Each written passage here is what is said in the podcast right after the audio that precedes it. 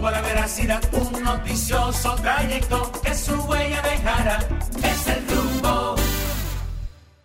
Buenos días, buenos días República Dominicana, buenos días al mundo. Está al aire otra entrega de este espacio, el rumbo de la mañana. Y estamos hasta las 10.30 con los comentarios, las entrevistas, el debate de los temas que dan vida a la información, tanto en República Dominicana como a nivel internacional. Hoy es ya jueves 19 de octubre, señores. Ya después, yo cuando estaba más muchacho, después que pasaba el 15 de octubre, que arrancaban los programas de música navideña, Ya 15 de octubre. Ya arrancó, Yo no que había arrancado. Sí, yo creo que vi una publicación de que, Sí, que arrancó. entonces ya ese, ya había unos merenguitos que ya se siente la brisa, que qué sé yo qué.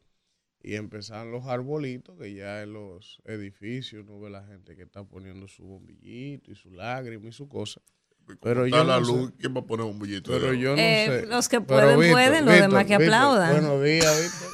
O sea, tú no puedes dar los buenos días antes de empezar mira, a criticar Víctor, al gobierno. Víctor, estoy pasando unos calores. gobierno. Oh, pero eso ataque Hablar de la. No, tarifa era- eléctrica esa- y criticar esa al es la gobierno. realidad. ¿Y cómo está la Pero tarifa que- eléctrica? Pero que yo no he dicho que no. Ayer le di yo la tarifa. Antes pero de usted da primero los buenos días. Ah, ya, después ok. Usted, se refiere al orden. Claro, no es que, al orden. que mentira. No es que sea mentira. Ah, pero ya, ok. no no. puede. Ya. Estoy dosificando el aire acondicionado y no Eh, vale, me vale. estoy muriendo del calor. Señores, buenos días, feliz eh, antesala del fin de semana, jueves 19, el día que se dice play ball, arranca la pelota y mi ida para el Licey. Arranca Ah, sí. la pelota Claro, arranca la pelota y el Licey ya arrancó con su desorden. de verdad que, hicieron- wow. Hicieron un ranking. Hicieron un ranking de los equipos favoritos a Ajá. ganar el campeonato y adivinen quién quedó. Ay, sí, sí, Los sí. Leones del Siempre, no, no, No, siempre quedan favoritos y señores, siempre quedan estamos- ¿Qué descalificados. son estos? Estamos informándole a la gente. Dejen el Sí. fanatismo. No, no es fanatismo, la O sea, realidad. el escogido sale como favorito este año para ganar la corona. La gerencia ha hecho importantes cambios, ha Ah, invertido dinero Ah, mira. y eh, este año Mm. Mira, ruge el león. Así I- que Isidro ya con lo su saben. Gorra. Isidro, yo y Kimberly Pero- somos la escogidita de aquí. Ah, pero qué bueno, por para lo los tres juntos. Por lo menos eh, empieza esta temporada del año donde los dominicanos tenemos la oportunidad de, de relajarnos un poquito más con otros temas más allá de la política, porque eh, sabemos que estamos eh, a Era cuatro meses. A cuatro pelota. meses de unas elecciones y la política, la pelota es como un aliciente, así como para uno relajarse y olvidarse y hacer pique con los equipos, pero por lo menos tener la mente en otra cosa. Yo decía que ayer veía el desorden que tiene el Licey, eh, de verdad yo no entiendo, y eh, esto a- a- en pleno Todos los 2023, todos los años, entonces cuando uno lo que puede inferir es que el Licey Es es, parte, parte. del mercado negro, porque como que usted se resiste Sí, sí. a digitalizar su boleta, y, No, y- y no, ¿y eh, por eh, qué? eh, eh, aunque a mí no me gusta ese tipo de chisme. No los chismes. Entre equipos. Ah, realidad, la Bonetti le tiró una. El dueño le cogido, le tiró Le un tiró puntazo ayer. Sí, claro. Al Al Licey. Licey. Claro. ¿Qué le dije? Dije él y que, bueno, eh, lo que quiere, mañana empieza el torneo, pero yo le sugeriría que vayan el viernes, porque todavía mañana a esta hora van a estar buscando la boleta, lo que quieran ir mañana. Sí. Porque el Licey hay un desastre, y No todos los años. El escogido tiene como cinco años que Todos los boleta. equipos, todos los equipos. No, y pero la que los abonados no tenían boleta. La venden en los supermercados, en diferentes- y ellos no. Y entonces ahora hasta los que se abonaron no le han podido entregar la boleta. Pero gracias a Dios que Manuel no viene hoy. Ay, sí, porque Gracias mira. a Dios que Manuel no viene hoy, porque si Manuel Aguante viene y escucha hombre. que estamos hablando de sus tigres del Licey. De los miminos del Licey. Una cosa no tiene que ver con la otra. El hecho de que su gerencia y la directiva sean irresponsables para vender la boleta no quita que sea un gran equipo. Porque Ah, uno sí, no puede sí. ser mezquino. El- Ah, no, no. claro El que Licey es un gran equipo. Claro, y hay son- que mostrar respeto. Son los por fundamentalistas de la por liga. los grandes equipos. Hay que, eh, yo, yo creo en eso. Soy hay, que darle, hay que darle su respeto al rival que lo tiene. Sí, claro. claro. Ustedes los aguiluchos que son tan fanáticos que no, que no, No, admiten, nosotros somos justos. no admiten la realidad. Ah, sí, Oigan sí. ahora, Sí, oigan son el un gran equipo y el escogido también. Ustedes no, nos pero respetan, pero está bien. No, Buenos días, Víctor. Villanueva. Señores, muy buenos días, buenos días. Mieida Paidisei. Y a, a los feligreses del escogido también, porque tienen más fe que un camión de evangélicos juntos, orando por la misma Ellos causa. siempre, ellos siempre empiezan con Sí, fe. sí, entonces. sí, sí, Búrlense, que, que, que en que- Santiago que- hay un lío. Mira, ¿Con qué? el gerente general de Ay, las votaron Águilas- al narrador. Por tú. eso es, Ay, no, no, no, no, Sí, no. el gerente no. no. general Ya. de las águilas es mi hermano, ¿Y por qué? Ángelo Valle. ¿Y qué pasó ahí? Que le daba yo su ponche cuando jugábamos. Hijo mío era. Ahora él dijo, porque es gerente de las águilas, no, lo he visto un par de veces, digo, díselo delante de la gente. o sea, cuando nosotros jugábamos los dos, ese era hijo mío, ese, que ni fao me daba, yo pichando. No, de ponche, tres te fuiste. Entonces, Ángel, el año pasado hizo un gran trabajo con las águilas. Sí. Pero por alguna razón, en la conformación del equipo, por lo menos el equipo que va a iniciar el torneo ahora, Sí. hoy, como que los fanáticos de las águilas no están muy satisfechos con los nombres que han visto que van a arrancar con el equipo. En comparación con los otros equipos. Entonces los fanáticos, tú sabes que el fanático es fanático. Las águilas no han jugado un juego. Y ya estamos Y ya ellos pidiendo. están pidiendo. Ya estamos Entonces, pidiendo. ya, ya ellos Sí, están sí. quillados, que ese Sí, equipo sí. no sirve, que, que es lo que pasa, pero el equipo no ha jugado un juego, oye. Entonces, ellos los votaron, narradores. votaron de manera que yo quisiera que me expliquen eso, porque por eso es un irrespeto. seguro. No, pero la forma en la que lo hicieron. Uno de los narradores icónicos de las águilas de toda la vida es Rolling Fermín. No le enfermé. Don Rolling Fermín lo vi ayer en una entrevista allá en Santiago diciendo que lo llamaron hace dos días. Ya el torneo iniciaba hoy. Sí. A él nadie le había dicho nada. Y de buena primera dije que el presidente del equipo lo invitó a su oficina y le dijo que habían prescindido de su servicio. No le dio una explicación, evidentemente eso es una empresa y ellos pueden prescindir de los servicios de quien entienda cuando En cualquier entienda. momento.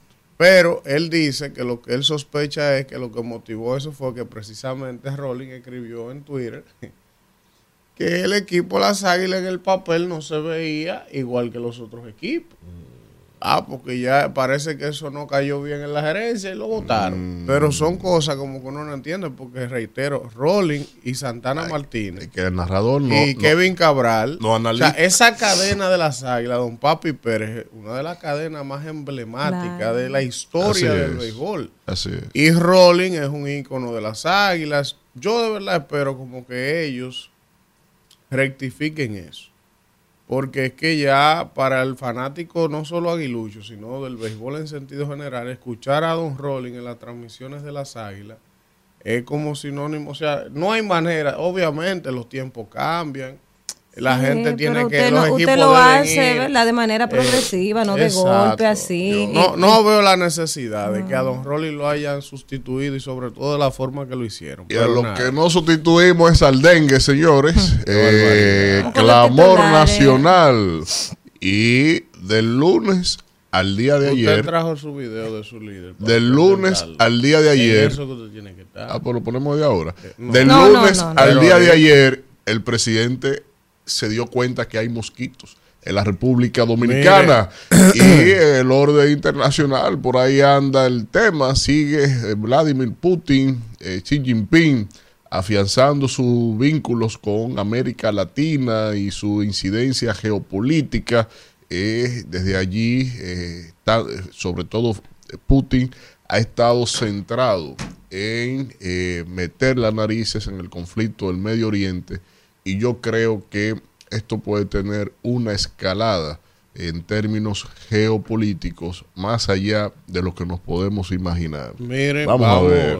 vamos a aprovechar para, antes de leer los titulares, felicitar a Sí. varios amigos nuestros que resultaron electos candidatos, además de Kimberly y Jason, que son los de nosotros, ¿verdad? Sí, sí, sí. Pero, por ejemplo, en la Fuerza del Pueblo salió el, el hermano Francisco Villén, de la Ah, Francisco, circunscripción Francisco, 1, que es un amigo Francisco. nuestro.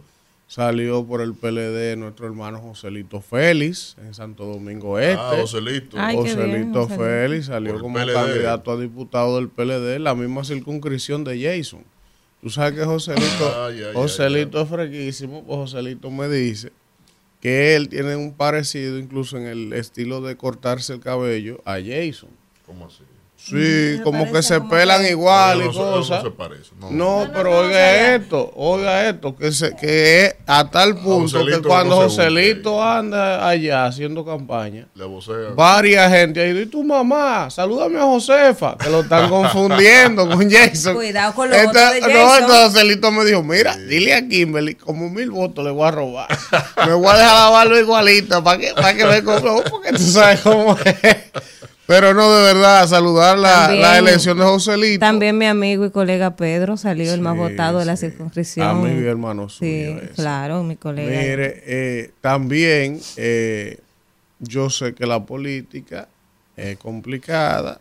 La fuerza del pueblo y los partidos eligieron su método de encuestas, cosa que yo he criticado aquí porque todos lo hemos hablado. Es un método antidemocrático, es un método que se No es presta. antidemocrático. es porque parte está de la democracia, pero no es el más, demo- no es el más no es el más democrático. No No, es el más democrático. Estamos criticando porque se presta todos los mucha partidos. manipulación. No venga a defender. Usted sabe que eso se ha prestado toda la vida para que las cúpulas de los partidos impongan lo que ellos No, les da la se gana. prestan a Usted puede decir que no, pero los No, hechos son es los que hablan. A Karen Ricardo Danilo le robó tres veces las elecciones para hacerle al cañero. Y le hacían su lío y los mamotretos. Y eso pasa así, porque incluso... Oye, oye lo que hacen los partidos para que ustedes vean si es antidemocrático. El tema de las encuestas. gente. Oigan lo que hacen los partidos. En los reglamentos, oye lo que le dicen a los candidatos. Las encuestas que resulten como resultantes de las mediciones no se le entregan a los candidatos que pierden. O sea, nadie puede pedir la ficha técnica, cómo se formularon las preguntas. Nadie puede ver eso. O sea, el partido dijo, ganó fulano y perdió fulano y hay que acatarlo. De ahí usted se da cuenta, porque hasta usted formulando la pregunta de una manera sesgada, usted favorece un candidato sobre otro. Hay miles de cosas. Entonces yo por eso siempre apuesto porque los partidos se muevan en la dirección de hacer primarias masivas, que voten los dirigentes y elijan. Eso es democracia. Y todavía ahí hay manera también de, alguna forma, pero es la forma más democrática. El tema de las encuestas, yo siempre lo he criticado.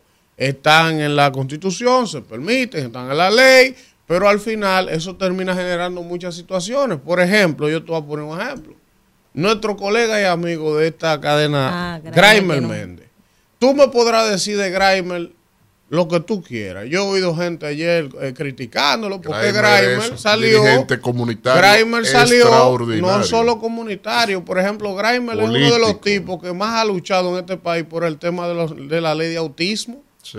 Ese ha sido uno de sus temas estandartes y ha estado en todos los escenarios defendiendo esas causas, pero además es un comunicador consagrado, conocido, coherente, una figura potable en cualquier partido que decidiera participar. Entonces, ¿qué es lo que yo digo? Dale, está la Eh, fuerza del pueblo. Sí, ¿qué es lo que yo digo? Ah, eh, Grimer debió salir candidato a diputado de manera obligada. Quizás no. Yo no discuto eso. Ahora, esa medición que Grimer salió con 0.08 de 10 0.8. candidatos, de, de 15 candidatos No, entre eso no- los últimos. no fue su. Sí. Ese sí. fue el posicionamiento que 0.8, publicaron en las igual que- que. José Gregorio. 0.8. O a diferencia, igual que- no, José Gregorio. 0.8 igual que José Gregorio Cabrera también. O sea, Imposible. Coño, es una vaina. porque vamos a ver la, la lógica. Vamos, vamos a la lógica sobre lo de Grimer. Insisto, yo no digo de manera tajante que él debió salir candidato, porque hasta ahí no me atrevo, ¿verdad? Porque no tengo los elementos. Ahora, lo que yo sé que es imposible que por un tema, porque ¿qué es lo que son las encuestas? Es conocimiento. Es los candidatos que son más conocidos. Cuando a la gente le presentan o, o una opción de candidatos o ¿Por quién usted votaría dentro de otro candidato en la circunscripción 1 de la fuerza del pueblo? Fulano de tal, fulano de tal, fulano de tal, fulano de tal. Hay no es ver. posible que Grimer, que tiene más de 20 años en los medios de comunicación, que ha hecho un trabajo que está en medios Sí, importantes, en el sol también de hay la que tarde. o sea, ver, hay, también hay que ver dónde se hizo la encuesta. por eso te Porque hay digo, gente en sectores de la circunscripción que no conoce a se Grimer. supone Por que ejemplo. la encuesta, Entonces, eh, si es en la circunscripción, uno se toma una muestra estratificada de todos los sectores. se supone, pero no sabemos. Por Porque esos eso te datos no los dan. Entonces, sea, cuando viene a ver, lo hicieron en un barrio, en la si- yuca, no sé qué, si no, no eso, saben. Y ojo, no detracto a los que salieron candidatos. Yo no estoy diciendo con eso que eso lo manipularon para perjudicar a Grimer. Ahora, lo que yo digo es que es imposible que si las encuestas, una de las características principales para usted salir favorecido en una encuesta es el nivel de conocimiento que el electorado tenga sobre su figura. Un tipo como Grimer no me puede decir a mí que sacó 0.8%. Y muchísima gente ahí por encima de Grimer que yo mismo no la conozco. O sea, tú me entiendes, pero nada, felicidades a los candidatos y imagínense ustedes, imagínense ustedes. Miren, vamos con los titulares. Eh, Por favor. hay una situación, eh, ustedes recuerdan, ustedes recuerdan que hace unos como dos meses eh, se logró que el presidente emitiera el decreto 572 la- la- o la resolución 572-07 Sobre- que fue sobre la seguridad social para que los empleados públicos que querían que no cumplían con una cantidad de cuotas específicas pasaran. ¿No se acuerdan? Yo tengo la nota aquí, mira, dice aquí. El movimiento por las pensiones de los servidores públicos anunció para este martes 24 de octubre la realización de una vigilia frente a la Torre de la Seguridad Social. El coordinador del movimiento, que es el psicólogo Luis Holguín Veras, dice que la vigilia tiene como objetivo principal reclamar a los miembros del Consejo Nacional de la Seguridad Social la aplicación inmediata de la resolución 57207, la cual fue emitida el 6 de julio, ¿eh? sin todavía que se hayan creado los mecanismos que permitan su aplicación. Esa resolución es la que reconoce el derecho del retorno voluntario de los servidores públicos al amparo de la ley 379-81 y los artículos 35, 38 y 39 de la ley 8701. Es inconcebible que una resolución, luego de ser elaborada y aprobada, haya encontrado tantos escollos para ponerse en ejecución. Eh, con esta táctica dilatoria, lo que ellos persiguen es continuar negándole los derechos fundamentales que tienen, laborales y adquiridos, es un segmento importante de los servidores públicos. Ustedes se acuerdan que había un tema de que había unos servidores públicos que estaban en un limbo con relación al tema de sus pensiones, que no, que no tienen la cantidad de cuotas, que cayeron en unas AFP, que sé yo qué, privada, que entonces se emitió una resolución, se logró después de mucha presión que eh, los servidores públicos que estaban para ser pensionados eligieran de manera eh, voluntaria, donde ellos iban a ir a... Y entonces hay un tema ahí, porque después que aplicaron el reglamento, ellos no lo han hecho ejecutarse. O sea, se aplicó la resolución, se aprobó, el presidente hizo el anuncio, el gobierno hizo el anuncio, yo recuerdo eso como muy platillo, y ahora siguen en el limbo los empleados públicos que tienen que cobrar sus pensiones y nadie le dice dónde que la van a cobrar, cuándo es que la van a cobrar, porque no han aplicado la resolución que ya aprobaron desde julio y vamos para diciembre. Entonces, imagínense ustedes, eso es una Pero, situación. pero es un absurdo. Tú sabes la decena de miles de, de pensiones de gente que nunca ha dedicado un día al Estado Ah. que Que tiene en este gobierno. 40, 20 mil, Decenas 60 de mil. miles, con- con- desde 40 hasta 70 mil, 75 mil billones. Miren, de un caso ahí de un dirigente del PRM. Entonces, gente que trabajó eh, por el Estado, que dio su vida, su tiempo, su vida útil, y entonces están en ese limbo y a pesar de haber los resultados no lo ejecutan.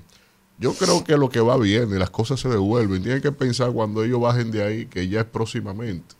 Yo le digo a ellos que no cojan fiado y pidan perdón a Dios, porque eso es imperdonable. eh, el gobierno, el gobierno, anoche el vocero de la presidencia, Homero Figueroa, eh, le presentó al país ayer tarde, entrada ya a la tarde-noche, eh, las eh, nuevas medidas que el gobierno ha tomado con relación a lo del dengue. Una serie de medidas que han sido establecidas para tratar de contrarrestar este brote que hay eh, este brote de, de dengue que está preocupando a la población a niveles alarmantes. El Colegio Médico Dominicano y Senencaba han estado advirtiendo del problema a los niveles que está.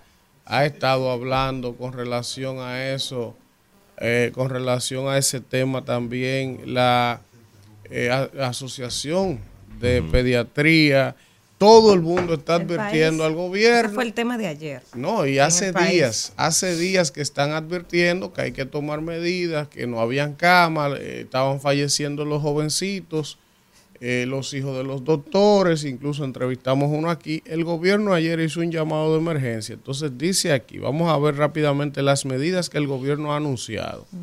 Se ha establecido un gabinete de acción contra el dengue conformado por ministerios y direcciones convocados en el día de ayer para junto al Ministerio de Salud fortalecer la lucha contra el dengue. En ese aspecto yo solo digo que cómo es posible que se haga un gabinete en el día de ayer con 12 instituciones y quien encabeza el gabinete es Juan Manuel Méndez de la- de- de- Aquí hay del un asunto de emergencia de salud. del asunto de emergencia. Entonces, el gabinete que debería encabezarlo, el Ministerio de Salud y el ministro de Salud, porque se supone que el dengue es un problema de salud, salud. pública. Entonces, Juan Manuel Méndez, de la, de- de- del No, COE de emergencia. Centro de Operaciones de Emergencia, Centro de Operaciones ahí de Emergencia. emergencia. Entonces ¿qué ellos declararon de ayer ya que tenemos Sí, eh, una epidemia. un brote, un asunto. Que hace rato Pero que yo sepa, Juan Manuel Méndez no sabe de eso. Se supone que si vamos a contrarrestar un brote de dengue, el Ministerio de Salud debe tomar la No, Lo que bandera. pasa es que como ellos han anunciado que van a estar dando boletines diarios, entonces me imagino que van a utilizar la figura del coronel, de- del son- general, que que, es una son- figura de peso, que da credibilidad. Eso es- ellos están ayudando. Eso es- boletines. ellos están apelando a la credibilidad que da la imagen del general No Méndez. yo no lo Porque entiendo. al ministro nadie le cree. Pero ¿y por qué no lo quitan? yo, yo no entiendo. ¿Cuál es el amor? Ah, y el status quo de la contratación y toda la vaina Yo que no hay. Tú no entiendo. sabes que han triplicado el presupuesto de eh, medicamentos a alto costo y hay menos medicamentos para la gente y lo que están comprando Mira, son Pero genéricos. eso Miren, no es de, eso no es salud pública, Y eso es mira, Solo por decirte un caso del negocio Vamos que hay a ahí seguir. en salud pública. el gobierno, el gobierno ¿Y tú crees que no Eso no es- importa el no es salud pública que compra, no es salud Vamos, pública que ¿Tú crees que miren, el gobierno Eso anunció anoche, pero por favor, el gobierno, el gobierno también anunció ayer operativos de fumigación casa por casa para controlar la pro- proliferación del mosquito transmisor, se fortalecerá una campaña de limpieza en las comunidades y los espacios públicos para eliminar los criaderos, se aumentará la capacidad y eficacia del sistema de atención médica de emergencia para brindar un mejor tratamiento y más oportuno a los pacientes con dengue. El gobierno anunció también que se facilitará el acceso a pruebas de laboratorio para un diagnóstico más rápido y preciso de las personas que estén contagiadas. Se mantendrá la población informada en ruedas de prensa diarias para proporcionar actualizaciones de la situación y las medidas implementadas. Y como decíamos al inicio, el general Juan Manuel Méndez, que es el director del Centro de Operaciones de Emergencia, coordinará las acciones de apoyo a todos los operativos ejecutados por el Gabinete de Acción contra el Dengue. Este jueves serán estructurados los equipos de trabajo de las diferentes instituciones públicas que entrarán en acción a partir del viernes en la tarde. La gente también tiene que colaborar con el gobierno, no todo dejárselo a las instituciones públicas, la gente tiene que en sus casas, si tienen en el patio goma abandonada vieja, si tienen cácara de huevo, si tienen maceteros, matas con agua, si tienen cualquier recipiente, tanques para almacenar agua, pásenle su cloro, si el agua es vieja, bótenla y cámbienla. O sea, la gente, eh, la en los contenes que a veces en los barrios se aposa agua frente a las casas. en las Hay que aceras, decir que el dengue en los es, contenes, es o sea, de agua limpia. todo, exacto. Eh, el de dengue es de agua limpia, que la gente que se usted confunde. tenga en su entorno que pueda almacenar agua, colaboren y contribuyan con el gobierno, porque no es solo el gobierno y los Ahí ayuntamientos. están los ayuntamientos. Eso, yo, Tiene yo que hace- ser un hace- esfuerzo mixto. Hace varias semanas yo aquí daba unas sugerencias de que debía de crearse una mesa contra el dengue, pero que incluyera a las alcaldías, al sector agua, sí, también. Ahora la incluyeron. Al sector agua, o sea, porque es una, una- un trabajo de todos. Si las alcaldías hacen esas jornadas de descacharrización, que son las que están recogiendo basura y están limpiando, es más fácil para el gobierno. Pero además, usted tiene un boletín epidemiológico que le dice dónde están concentrados los mayores casos, que son Eso es lo que la provincia hecho. de Santo Domingo, el Distrito Nacional y Monteplata. Ellos lo hicieron ayer. Ahí y están las- así lo hicieron. Lo delimitaron en las provincias donde hay mayores focos. Los ayuntamientos van a través de la liga municipal también. Lo único que se podría decir es que esperaron demasiado. Demasiado. Esperaron demasiado para hacerlo. Pero lo importante es que ya se va a arrancar. Yo de- 372% Ya se va a arrancar. más casos que el año Está bien, pasado. está bien. Hizo falta 372% de nivel del, del drama cuadro, de infecciones Sí, pero para que hay del lunes al miércoles el gobierno y el presidente mismo se enteraran que había dengue mira, aquí. lo mismo Porque que el lunes él dijo en la P semanal, él dijo ahí Qué que, barbaridad, que- que no eh. había, que eso es Sí. cíclico. Lo grande- Él dijo que estaba que bajando, estaba bajando, Mira. que, que- la meseta que había un abajo, 35% que no había de cama problema, ocupada. Pero ya el miércoles había que convocar de emergencia. Pero ven acá, Miren, improvisador, miren, incapaz, miren, miren, indolente, Víctor, coño. Y uno Víctor, poniendo los muertos, los hijos de nosotros en el medio. Eso, es Eh, que eso es que- indigna. Sí, está bien, pero yo, Esa yo te voy a sugerir que vea el programa. Que vea qué. Que te vea. Que- No, hombre, no. Que vea el programa. No, porque hombre, que a no. veces tú te pones que tú, tú ni te conoces. Que indigna, viejo. Pero tú te Son pones los hijos de nosotros. Pero está bien. Son los niños que están pero no, Pero el que te oye a ti cree que el presidente quiere que eso pase. O sea, Que sí, quiere, quiere. No, Ahora, que no, se enteraron. Ahora, Pero, pero, Venga, pero ahora, lo que te estoy diciendo, o sea, nadie va a querer, Víctor, que en su gobierno ocurran Pero esas ¿Cómo cosas. dura Vic- más de tres meses esa vaina? Víctor, dos meses con, pero- los- con el especialista pero- haciéndonos pero está alerta. Pero se está Entonces, diciendo que Elvin, debieron que final- y no lo cambia. Está bien. Y Al no quita al el ministro final- hay que vocear. Al final el mensaje es que si hay el- que vocear. Hombre, yo que no tú me entiendo dices, eso. tú cuestionas mi indignación. Pero que lo, no, no, no la cuestiono la también. indignación, lo que cuestiono es la voceadera, porque es que tú no estás en, el caliche Cristo Rey, en un medio. Al final el mensaje es que si el presidente no interviene en los problemas de este país no se Nada se resuelve. O sea, él tiene ministro de salud que no hace que no nada. hace nada. Y no lo quita. Que no Entonces tú sabes, tú sabes que a mí que me no tú sabes que a mí me preocupa que de cara al 24 si el presidente gana es la reelección vamos a tener que aguantar los mismos funcionarios porque al parecer no hay nadie que, que pueda ser sustituido en este gobierno entonces vamos a tener que aguantar cuatro años más a estos funcionarios incompetentes Mira, porque no hay gente A mí lo que me indigna más y me preocupa más que el presidente debe poner ojo a esta vaina. Es lo que Víctor decía ahorita. Lo que pasa es que él tiene razón, pero la forma en la que lo dice, que Pero se la quita. indigna, viejo. Por ejemplo, por ejemplo, Ahora de Cuba. el, el, el, el presidente de la República, y yo lo decía ayer aquí, no tiene razón alguna para mantener al ministro de Salud y al señor Mario, Mario Lama Lama. en el Sí, SNS. yo no entiendo Los dos han hecho ¿para un papelazo. tú a ese otro? Un papelazo. No. ¿Y saben por qué digo que el presidente no tiene excusa? Porque yo le voy a decir a usted una cosa. Hay áreas donde el presidente, cuando tú buscas perfiles de posibles sustitutos, se dificulta. Puede haber áreas que él diga, por ejemplo, en interior y policía yo no he quitado a Chu porque yo no tengo una gente quizá con más capacidad dentro del PRM o en mi entorno de confianza para entregarle eso. Por ejemplo, ahora, en salud pública el presidente no puede decir eso. Porque en salud pública el presidente tiene médicos de tres, de más categoría que lo que tiene ahí de sobra. Por ejemplo, José Joaquín Puello, que es una eminencia y en este país Cuando todo viene- el mundo lo respeta. a ver, José Joaquín no quiere meterse en ese lío. pero. No quiere meterse pero- en ese lío. Pero-. Pero lo que te digo es, Wow. yo te cito un nombre. Así hay decenas de médicos vinculados al PRM con mayor capacidad. Entonces, ¿qué es lo que colige uno? Bueno, que no lo quitan porque fue la vicepresidenta que lo puso. Entonces así no puede ser. O sea, el país no puede marchar así. que, y tú sabes que, y no es por, eh, por, por limpiar al presidente, por esculparlo, pero en la semanal cuando le preguntaron del tema, él decía, no, él decía los datos que le dio, que le dan de salud pública. Y él dijo, me informó el ministro de salud, pero, espérate, Víctor, déjame terminar porque No, ustedes no me dejan no- hablar, no, yo voy a coger no el día, me voy a, me voy a ir porque que hablar entre todos no me dejan hablar.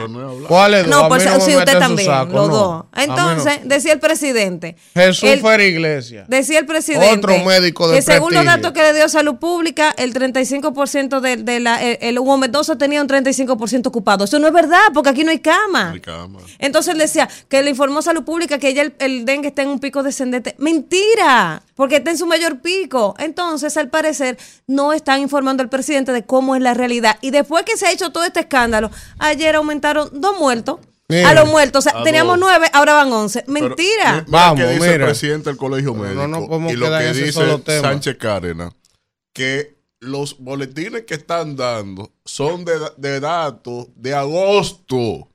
Y si el presidente el día lunes tenía información de agosto, está claro que él entendía que aquí no había problema. Entonces, si usted se da cuenta de eso, si usted acaba de, ba- de bajar de la galaxia, del planeta Marte, y se enteró de martes a jueves, a miércoles, No, el día de pero ayer, también que lo que tenía ese es problema. también No lo lo que dice. No, lo también lo que dice. Danmira. Si son esos los Porque, boletines que le dan al presidente, porque, oye, lo están no, mal no, informando. no es que él bajó de la galaxia, es que si usted tiene un equipo de salud, un gabinete de Y salud, no le, y no le y le informan. están dando datos falsos, usted está poniendo al presidente a hablar disparate. hablar disparate. Entonces, entonces, ¿cuál, cuál, cuál es, entonces. ¿cuál es la cuota que yo le asigno al presidente? No del No todo la culpa, es no quitarlos. Es no quitarlos, porque lo están poniendo a quedar ridículo. El presidente dijo en la semanal el lunes que eso estaba prácticamente controlado y mira cómo ayer tiene que convocar de, De emergencia un gabinete. O sea, lo están poniendo a hablar disparate. A quedar en Pero ridículo. también otra cosa.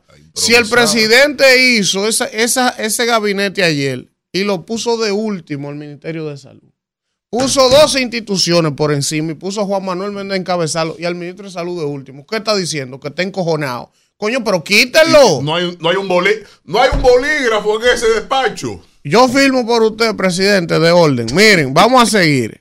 El 37% de los partos del país en septiembre fueron de madres haitianas, con toda la Había frontera un aquí tema- cerrada. Había un tema No ayer ahí de un centro de acogida, que una licitación que salió. Sí, en, en Ciudad Juan Bosch. Ciudad Juan Bosch, Pero ya Migración Migración salió a aclarar. que eso es un como para tener Transitorio, en lo que, el lo que lo llevan. en la zona este que no hay, para cuando Aquí. atrapan personas que van a ser deportadas, tener un centro de acogida De paso, para sí. poder, de paso, lo que lo van deportando y eso. Migración explicó Porque solo eso. tenemos el vacacional de Jaime, en el Exacto. país completo. Entonces, quieren hacer uno en la ciudad Juan Bosch también. Eh, dice aquí, atención, eh, caminero, suben los precios de los salones de belleza y la barbería hasta un Hace ra- 80%. Hace rato que me lo subieron. Ah, pero con razón aquí yo no estoy cuadrando en la barbería. Pero usted no va ni por ahí. Que no voy todos los días. Estoy él va, va él todos va los todos días los días a Usted no va recortarse. por ahí. Yo estoy al Él, se, no, recor- pero él no se recorta interdiario. Pero no va. No, Ah, no, pero todos los días. algún beneficio tengo que sacarle. Mañana. Y eso pago en mi barbería ¿Usted cada vez. paga? Siempre. Yo pago. Yo pago también los snacks que compro en mi negocio. Claro. Los hijo. partidos avanzan en la estructuración de la boleta municipal. Luego de dos asaltos en las academias, hablábamos ayer, la policía se Sí. reunió ayer con la gente de Mayor League y, y prometieron que van a hacer unos corredores especiales en torno a todas las academias para mantener una vigilancia policial las 24 horas del día en esa zona. Eso está bien. Miren, comerciantes haitianos afectados por incendio esperan compensación del gobierno dominicano. ¿Usted está oyendo este título? Comerciante haitiano. Comerciante haitiano afectado por el incendio No, del mercado de Ahorita hacen un bono, Ahora, bono un- un haitiano. bono Haití. Bono Haití. Un bono- Sí, Bono sí, pití. sí, deberían dárselo. Vamos a darle un bono pití. Profesor, Sí, no sí. sea Respete, fresco. bono Un Haití. bono No Haití. afro. Déjame no dar la idea No sea al palacio. No, no, no, no, es que ahí son creativos. Miren. Son, ahorita sacan el bono pití. Eh, secue- secuestran en. Haití, oiga esto, Ay, sí. el- secuestraron en Haití al secretario general del Alto Consejo de Transición. Siguen los secuestros en Haití. Miren, a por, por eso la propósito, comisión de la OEA lo hizo en helicóptero. a y propósito, desde aquí, hay Y ñeñe. Hay ñeñe, crucen. Vayan miren, eh, a propósito de, del dengue, Kelvin, vamos a ver lo que dijo Lionel ayer sobre el dengue. Pon Me el lo video. encontré como que tarde. Vamos a ver. Pareció una reacción al Sí, presidente. tú sabes. No, pero se grabó tempranito. Ah, pero debieron tirarlo Ah, tempranito. Pero lo que se ve Porque que es una entonces si lo tiran temprano, a si lo tiran temprano, pa- pareciera sociales. que el presidente reaccionó a él, pero parece que Leonel Está bien. reaccionó. Vamos a a- escuchar lo que dijo. Lionel sobre el dengue ayer. Frente a la extensión del dengue por diversas zonas del territorio nacional, ha sido más que evidente la inacción e incompetencia del gobierno para abordar esta epidemia y prevenir la ocurrencia de nuevos casos. Los centros de atención de salud se encuentran desbordados. Se han registrado casos de varios niños en una misma cama. Hasta los hijos de varios profesionales de la salud han fallecido por motivo de esta enfermedad y otros se encuentran gravemente afectados el sistema de vigilancia epidemiológica no está funcionando de manera adecuada. Las cifras más recientes son alarmantes. El sistema sanitario camina hacia el colapso. Ante tan grave situación, la Fuerza del Pueblo exige a las autoridades que se tomen todas las medidas necesarias para frenar esta dramática situación. Por consiguiente, en lo inmediato, priorizar las campañas de información para prevenir y brindar apoyo necesario a los que ya han sido afectados con la mejor atención sanitaria posible. Con la salud del pueblo dominicano no se juega. Estaremos vigilantes de que el gobierno cumpla con su responsabilidad. Bueno, entonces eso dijo Leonel ayer. Yo le decía a Víctor que también, que también eh, Leonel, eh, así como Víctor le cuestiona al presidente que reaccionó tarde, pues Leonel también reaccionó tarde. Y Leonel es Porque bueno, pero tiene Pero- dos meses, pero es un actor y aspira a ser presidente. O sea, este carácter que Leonel le dio a eso, debió dárselo hace unas Y semanas tenemos atrás. un mes con los dirigentes nuestros Bueno, está bien, barrios. está bien. Bueno. pero no habían hecho un llamado de atención como ese. Lo había, lo había puesto en distintas intervenciones Ah. Está bien, públicas. pero era, era, era el país que tenía que decírselo como lo hizo ayer. Sí, más pero- rápido, más pero- temprano. Porque lo que se ve como una ya- reacción a lo que el presidente hizo ayer. El gusto es a la carta. Por eso No, no, no es gusto. restaurante a la No es gusto. Lo no que pasa es que a usted no le gusta admitir. Usted cuestionó que el presidente reaccionó tarde. Es verdad. Leonel Pero Leonel también reaccionó no sabía tarde. que Leonel Kelvin, vamos a ver el video de Homero ahora, del vocero. Lo que dijo ayer. Ese fue temprano, ¿verdad? No, pero Vamos a después de la escuchar el video. Después de la reunión, después de la El reunión. resumen ejecutivo de de, las la- de esa reunión, conclusiones. claro. Y no lo desmintieron ¿Eh? después. Ni... No, no. Fue ese el único. Ok, Usted, perfecto. usted lo que un hater. No pasa a ver. Usted lo que un hate. Pasa a ver Lo si que, lo que Leonel hace todo bien. Si es el gobierno, todo mal. Así no. No todo mal, no. Usted no es un lo- analista, internacionalista, eh, académico. Usted No es un fanático de la fuerza del pueblo aquí. No me- Vamos no a ver a. Homero ya. Vamos a ver a Homero. Dios mío. En la reunión de hoy convocada por el presidente de la República, Luis Abinader, para discutir el reforzamiento de las medidas contra el dengue, se tomaron las siguientes decisiones.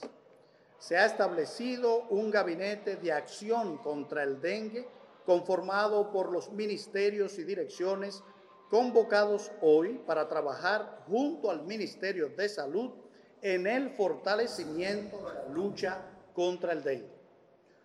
Dos, se ampliarán los operativos de fumigación casa a casa para controlar la proliferación del mosquito transmisor del dengue en áreas de alto riesgo.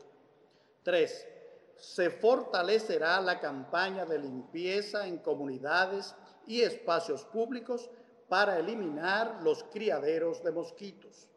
Cuatro, se aumentará la capacidad y eficacia del sistema de atención médica de emergencia para brindar tratamientos oportunos a los pacientes con dengue. Cinco, se garantizará que los hospitales cuenten con los recursos necesarios para tratar a los pacientes afectados. 6. Se facilitará el acceso a pruebas de laboratorio para un diagnóstico más preciso y rápido del dengue. 7. Se extenderán y fortalecerán las campañas de sensibilización y educación públicas sobre la prevención del dengue. 8. Se mantendrá a la población informada con ruedas de prensa diarias para proporcionar actualizaciones sobre la situación y las medidas implementadas. 9. El general Juan Manuel Méndez, director del Centro de Operaciones de Emergencia, coordinará las acciones de apoyo de todos los operativos ejecutados por el Gabinete de Acción contra el Dengue. Durante el día de mañana serán estructurados los equipos de trabajo de las diferentes instituciones públicas involucradas para distribuir las acciones a ejecutarse desde el viernes en la tarde. El gobierno dominicano subraya la esencial colaboración ciudadana en la batalla contra el dengue a través de la limpieza del entorno de sus hogares. Además, solicitamos a la población acudir a buscar la atención médica necesaria ante cualquier síntoma de fiebre, pues un diagnóstico temprano es vital. Estas son las medidas. Muchas gracias. Ahí están las medidas del gobierno. Miren, vamos a darle los buenos días a otra escogidista de este equipo. Pero ya pasamos el tiempo de la Kimberly pelota. Taveras. No, Escogido no campeón, caramba. Los niños de allá, de la Guayiga, de los batalles de la Guayiga, Yacopa, la Mara, que van con nosotros a ver la pelota de vez en Usted cuando. lo lleva al play. Saben, Oh, sí, nosotros lo llevamos al play. Dios. Entonces, ellos saben que los liceístas no tienen muchas buena que posibilidades de asistir. Así que Ah, la Tan buena que era. Lo- los muchachitos de esos Los aguiluchos y aguiluchos, liceístas sí, se sí. quedan. Ah, no, no, los Ah, aguiluchos usted los yo- aguiluchos medio lo pasa. Sí. Sí, porque es verdad, los escogidistas como que con los aguiluchos sí, menos no entendemos. Es con No, el no, licey no, que no queremos nada. Espérense, profesor, oiga. Mire, mire. No, si pero que hacer, los esto. son tan malos que allá en el play ellos vuelven a ser liceístas después que están en el Oye, play. si tuviéramos que hacer una definición por clase social en función No, no, no, de no, los usted. equipos de pelota, permiso, No, permiso. no, no, no. Déjeme decirlo. No, no, no. Es así. dividir la sociedad. Si tuviéramos que dividir los Deje de fanáticos la de la pelota en clases sociales fuera de la siguiente manera. Vamos a ver. Los liceístas son la gurrupela. Es bueno. Ah, Los aguiluchos son los campesinos y los escoidistas somos los favor, Vamos, vamos. Isidro.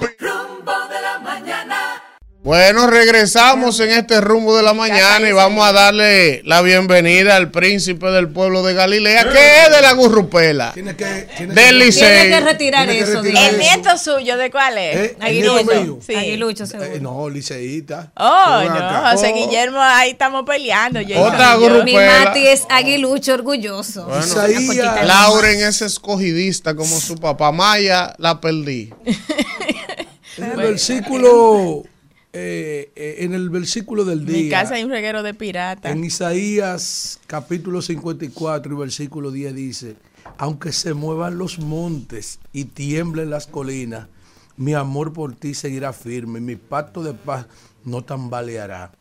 Lo dice el Señor que se compadece de ti. Ese sí es fiel. Amén. Mire, profesor, antes de ir con su comentario. Estamos tarde para Sí, comentario. Estamos tarde, no se apure, no te preocupes. Profesor, ahora, ahora resulta, así que dice Víctor Manuel, Víctor, La salsa. eh, ¿cómo se llama él? Félix Manuel. Félix Manuel Brillante, Amigo amigo, mío, mío. también, ven acá. sí. Ahora resulta que quieren desacreditar el punto de chulo San Francisco de Macorís. Ah, oye, pero en serio. Vamos, Isidro, resetealo. No, no, no. No te lo vamos a ¿Qué van a permitir. el, hombre, el hombre que estaba hablando. Al del veneno. Del veneno. Dice él ahora que lo sacaron de contexto.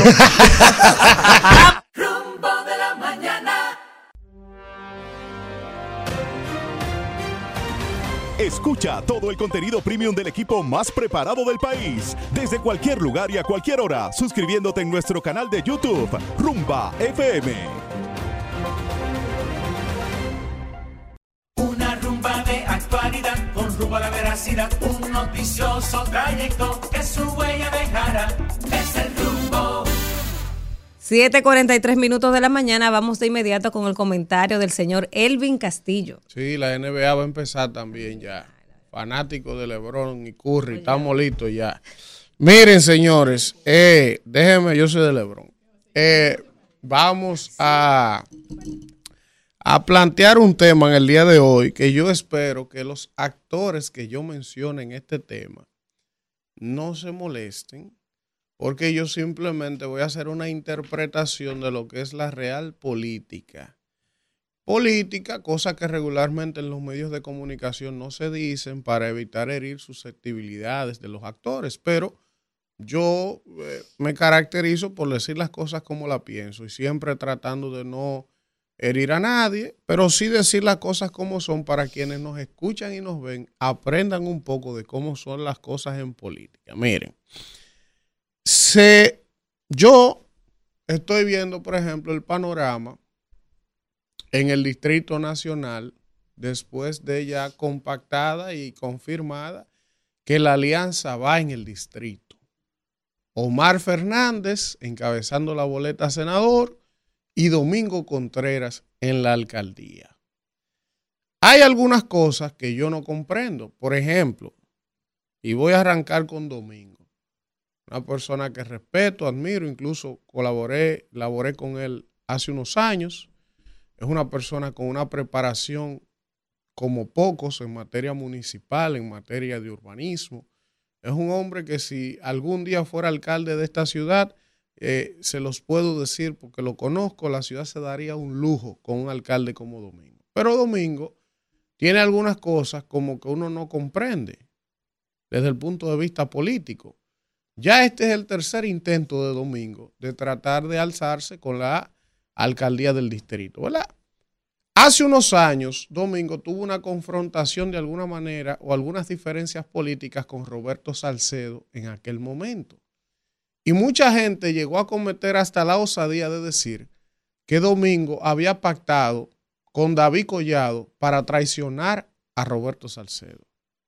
Incluso recuerdo que hubo una icónica foto de Domingo en la zona colonial, en los alrededores de la oficina de los Vicini.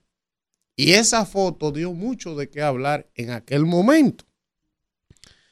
Pues como la política no es lo que usted quisiera, ni lo que usted anhela, sino lo que es, si uno es objetivo sabe que desde el punto de vista fáctico, aún con la alianza, oigan lo que les estoy diciendo, aún con la alianza, si Domingo Contreras es el candidato para enfrentar a Carolina Mejía, Domingo saldría a competir en desventaja.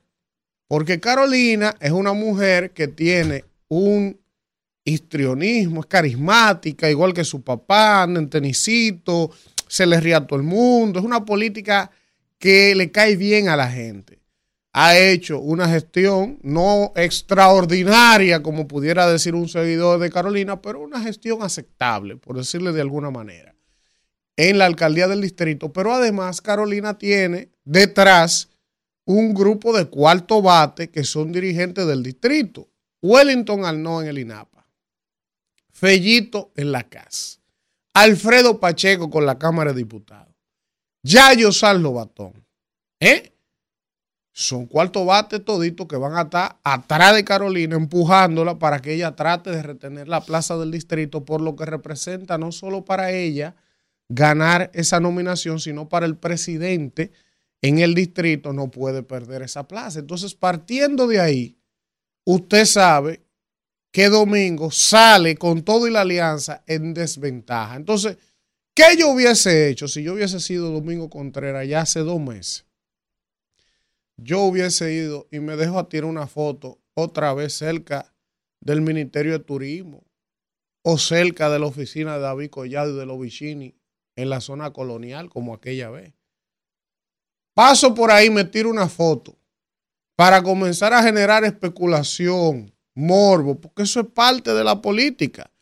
Y en pocas palabras, ¿qué es lo que yo le estoy diciendo a Domingo Contreras? Y que no me entienden que tiene que irse a sentar con David Collado para tratar de juntarse entre los dos para que Carolina pierda la alcaldía.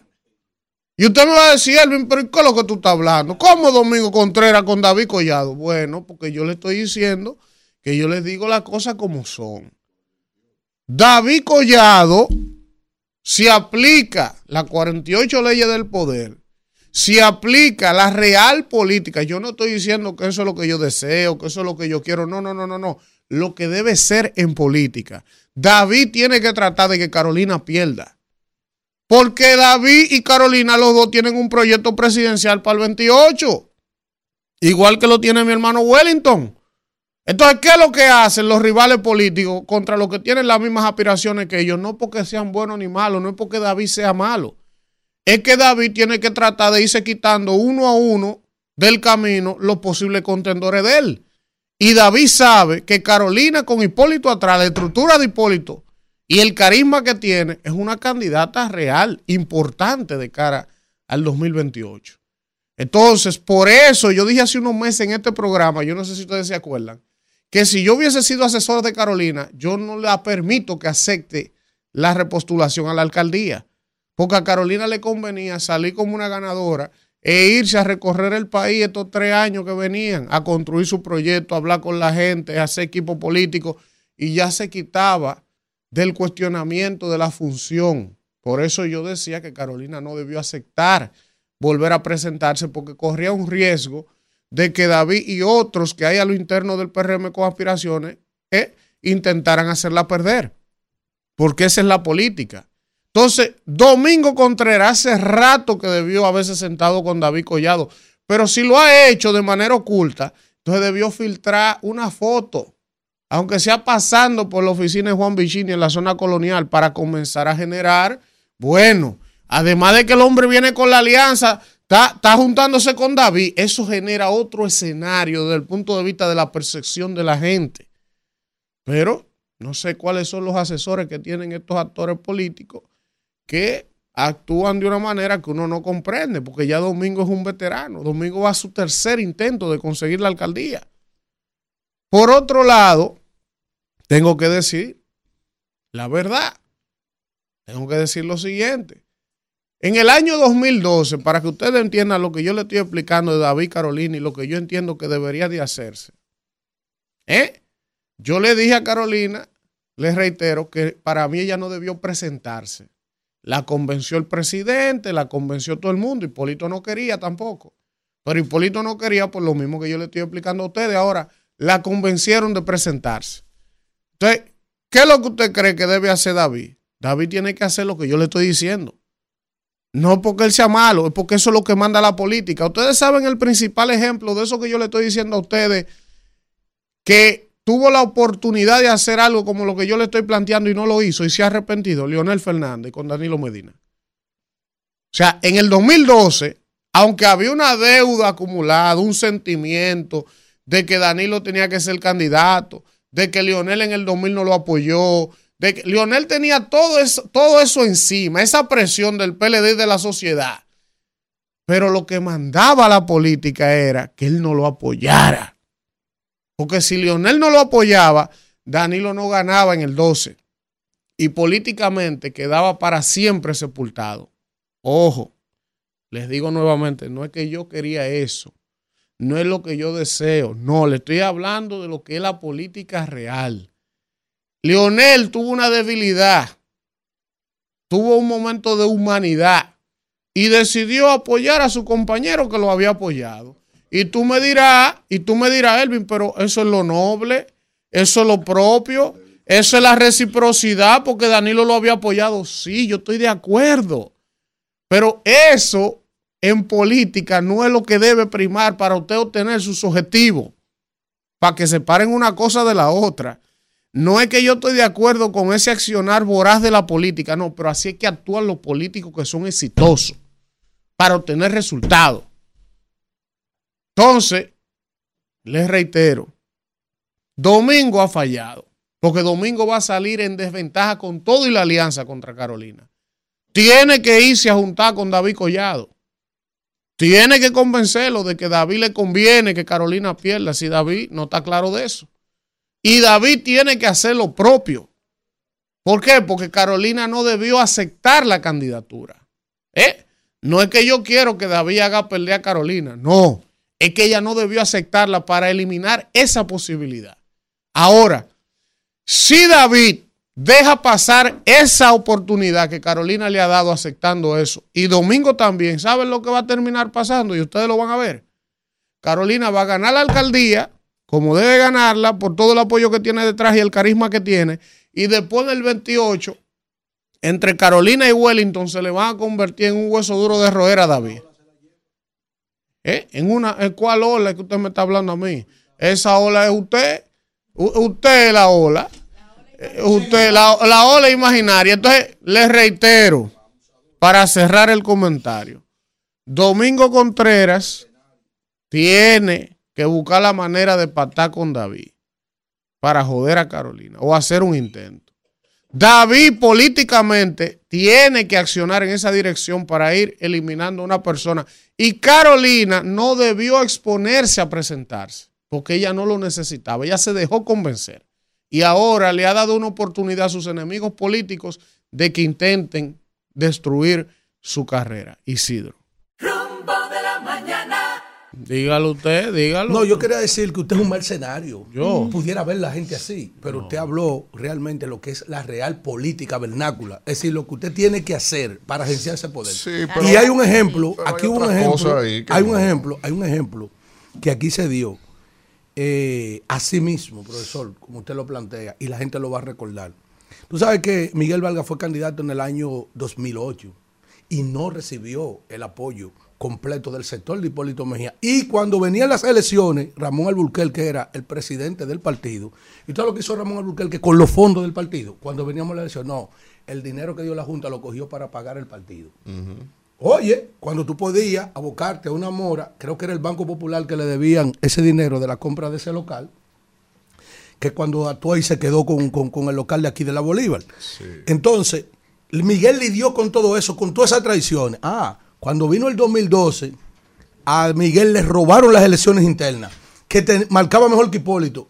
Y cuando Miguel pidió el padrón de concurrente, a ver cómo fue que perdió, donde firma la gente, entre Milagro Ortiz entre Hugo Tolentino Díaz, donde el diablo se encuentre. Pero- y espérate, espérate, Víctor, déjame terminar. Oye, discúlpame. Y Emanuel Equia Guerrero. Nunca le enseñaron a Miguel Vargas el padrón de concurrente. Bueno, pues está bien, arrancó Hipólito. Le llevaba 22 puntos a Danilo Medina y entendía que no necesitaba a nadie. Y Miguel, estamos bien, él aquí y yo allá.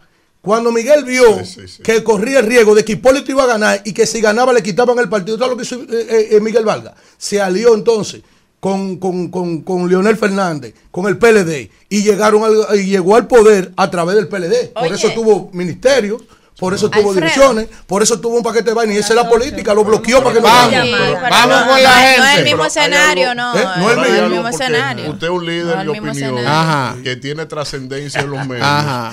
y tiene incidencia vio, en las actuales y futuras Ajá, generaciones del país. No. Hay algo Freddy que como político quiero precisar. David Collado no puede arriesgarse bajo ninguna circunstancia. y apoyar a un compañero de partido en donde los intereses electorales puedan ser confluidos al mismo tiempo Claro. es un asunto de altura en la historia. El que no estuvo a la altura en reciprocidad fue el otro. Entonces no lo diga como que una debilidad, porque Pero es más referente. ustedes tienen un es más refer- problema. no, no, Vamos no, con la gente. Pero que yo te respeto a ti. políticas que están Pero ahí. que yo te respeto a Yo no voy a ti. ser como Leonel porque después me van a hacer como Danilo. Pero que él dijo la realidad. Pero líder, yo lo respeto. Ahora respete mi opinión. Para usted, para usted, Leonel lo hizo bien. Para, usted Para no, mí, historia. no lo hizo bien. El, el- el único momento de la historia que se repitió un escenario parecido Ajá. fue entre Guzmán y Jorge Blanco. Y hubo un tiro de por medio. Bien. Que nadie había dejado a un compañero del partido Bien. del poder en buen alit en el poder. Bien. Eso O- no es verdad bien. lo que usted está si, diciendo. Si lo hubiese hecho, No, sus dime- resultados hubiesen sido distintos. No importa. Buen Eh, día. ¿Quién nos habla y de dónde? fue el otro. Está bien. Buenos días, rumbo de la mañana. ¿Quién nos habla y de Aquí dónde? se hizo ciencia real política hoy. No. ¿Quién? ¿Quién? quiere coartar? De están hablando. Iliana de Maimón. Maquiavelo, ustedes. ustedes están como No, la política. Eso es lo que ustedes Vamos están aplicando aquí, Maquiavelo. Que están como Maquiavelo en esa, en, en esa política. Sí, hoy, sí, yo sí los creo. Ah, porque es mentira mía. Formulando cosas. Mira él. Y debieron comentar sobre eh, el atentado que le hicieron a- al dirigente de transacción en Haití, que lo secuestraron. Haití está fuerte. El gobierno va a tener que, que cerrar, cerrar la Que frontera. se cuiden hoy que tienen una inauguración de un tramo. Si me Bueno. tocara calificar el trabajo de Elvin en el día de hoy en un examen de ciencia política, se va en A. Buen día. ¿Quién nos habla? Gracias, hermano. ¿Quién nos habla y de dónde? Evaluado por ti. Adelante. Elvi, hermano mío. Pregúntale a Carolina qué nota le da. Ah, pero yo le dije, yo, yo dije lo que ella debió hacer, que fue no presentarse. Guau, pero vamos a hablar. Buen día. Va a ganar abrumadoramente Carolina Mejía esa alcaldía. Yo no lo dudo. Buen día. Un carisma y un buen trabajo como lo está haciendo Carolina Mejía. Y le voy a decir algo. Domingo Contreras no tiene esa- es- ese carisma ni ese junte con las comunidades porque es muy seco. Y Así otra es, cosa es, aquí en Santo Domingo Norte no hay quien le gane a Betty Jerónimo porque aquí no hay alianza. Bueno, Esa es su candidata, no se burle. Buen que día, ¿quién nos habla y de dónde? Buenos días, rumbosos. ¿Cómo están? El León de Manhattan. Tres cositas en un minuto. Lo primero es, Pauta Roja hace más de dos meses y medio viene advirtiéndole que este era un año de lo- donde se presentan los picos de infección en dengue y no le hicieron caso porque era Pauta Roja, que fue el mejor ministro Qué de salud yo- desde que, de los 75 años que yo tengo, que yo hice en República Dominicana. Otra cosa, ¿cuáles son las improntas que tiene de que Carolina Mejía está- es carismática, es Pablo es carismático, lo ha pedido dos veces. Y otra cosa, falso. Lionel en 2000 sí apoyó a Danilo, Lionel y todos nosotros, los leonelistas y el gobierno. Lo que pasa Ahí sí no interrumpe, el, Víctor. el otro 50%, el otro Pero yo sí voy. Ahí, ahí no hace Víctor. Eh, eh, eh, se lo ¿Cómo apoya que en que el hay Se PRM. pone como. Eh, Víctor, cuando llama un Carolina PRMista, Mejía es la hace los que más ruidos. ha trabajado por esta capital, pero la capital está llena de obras gracias a Compañera. Carolina Aquí hay mini- Y con de hay- Buen día, buen Con día. el El distrito de tiene dos alcaldes, el ministro de Obras Vamos. Públicas y el gerente del Banco de Buen Reserva. día. Esos son los dos Y el alcaldes. Banco Popular. alcaldes La gente, Por favor. la son gente ha hecho más de favor. 160 Por parques. claro. Buen día. Por el Banco- remozado. por el Banco de Lo que Reserva. sea, lo ha restaurado. Inversión pública privada. No, No, eso pública no es importa. No que no es de ellos. No, usted se equivocó. Señor, usted se equivocó. la gente, pero o hecho un San No es así. Antonio, o ha hecho un San Antonio. Oiga, oiga. A 14 años le metimos la No. capital ahí. Coja ahí. Se equivocó usted. Señores. Eso no es así. Se ha convertido en una gallera. la Al dinero de la acera. mañana. En un fanatismo. Agarra un parque de lo que ha hecho Carolina Mejía y usted agarra un parque de lo que hicieron los alcaldes Remozado, del PLD y usted no va a ver una diferencia del cielo a la tierra. Hasta que espacio para los animales. eso tiene un mérito. Hasta Oh. espacio para los animales es. hay. Hasta espacio Mira, para los mira, mire. Con marca privada. Yo- Le va yo a ganar decir una 70-30, cosa. Carolina. Ese trabajo que están haciendo en Cristo Rey nunca se había hecho en este país con el Cristo más, Eso hay que ¿Cuántas decirlo, aquí. Vaya primero. Vaya a verlo. Va a comparar Usted eso. no ha vaya ido. con la gente. La capital se ha transformado con Carolina Mejía. Ya, ya, vamos. Ríete. Buen día, El ¿quién nos habla y de dónde? Ya, Kimberly, ya, ya. Y los tapones. Pero que se calle. Dios mío. Este, ¿Quién nos habla y de dónde? Natalie Méndez, desde Pedro Blanco. Adelante, Pedro Van. El gallinero, míralo ahí, el gallinero de Víctor. Esta semana Ay, que el transporte te escolar es fallido. Yo le quiero decir que en Pedro Brán no, porque gracias al transporte yo me estoy economizando 300 pesos y están dando un buen servicio. O sea que no fue fallido. Bueno. Gracias, gracias, ¿verdad? Buen día, ¿quién nos habla y de dónde? Buenos días, Elvin, el más pisco de la televisión. Adelante, hermano, ¿quién nos habla y de dónde? Mira, para Catherine, para Víctor, para Alfredo y todos Hola, los hola. Un abrazo. Saludos, saludos.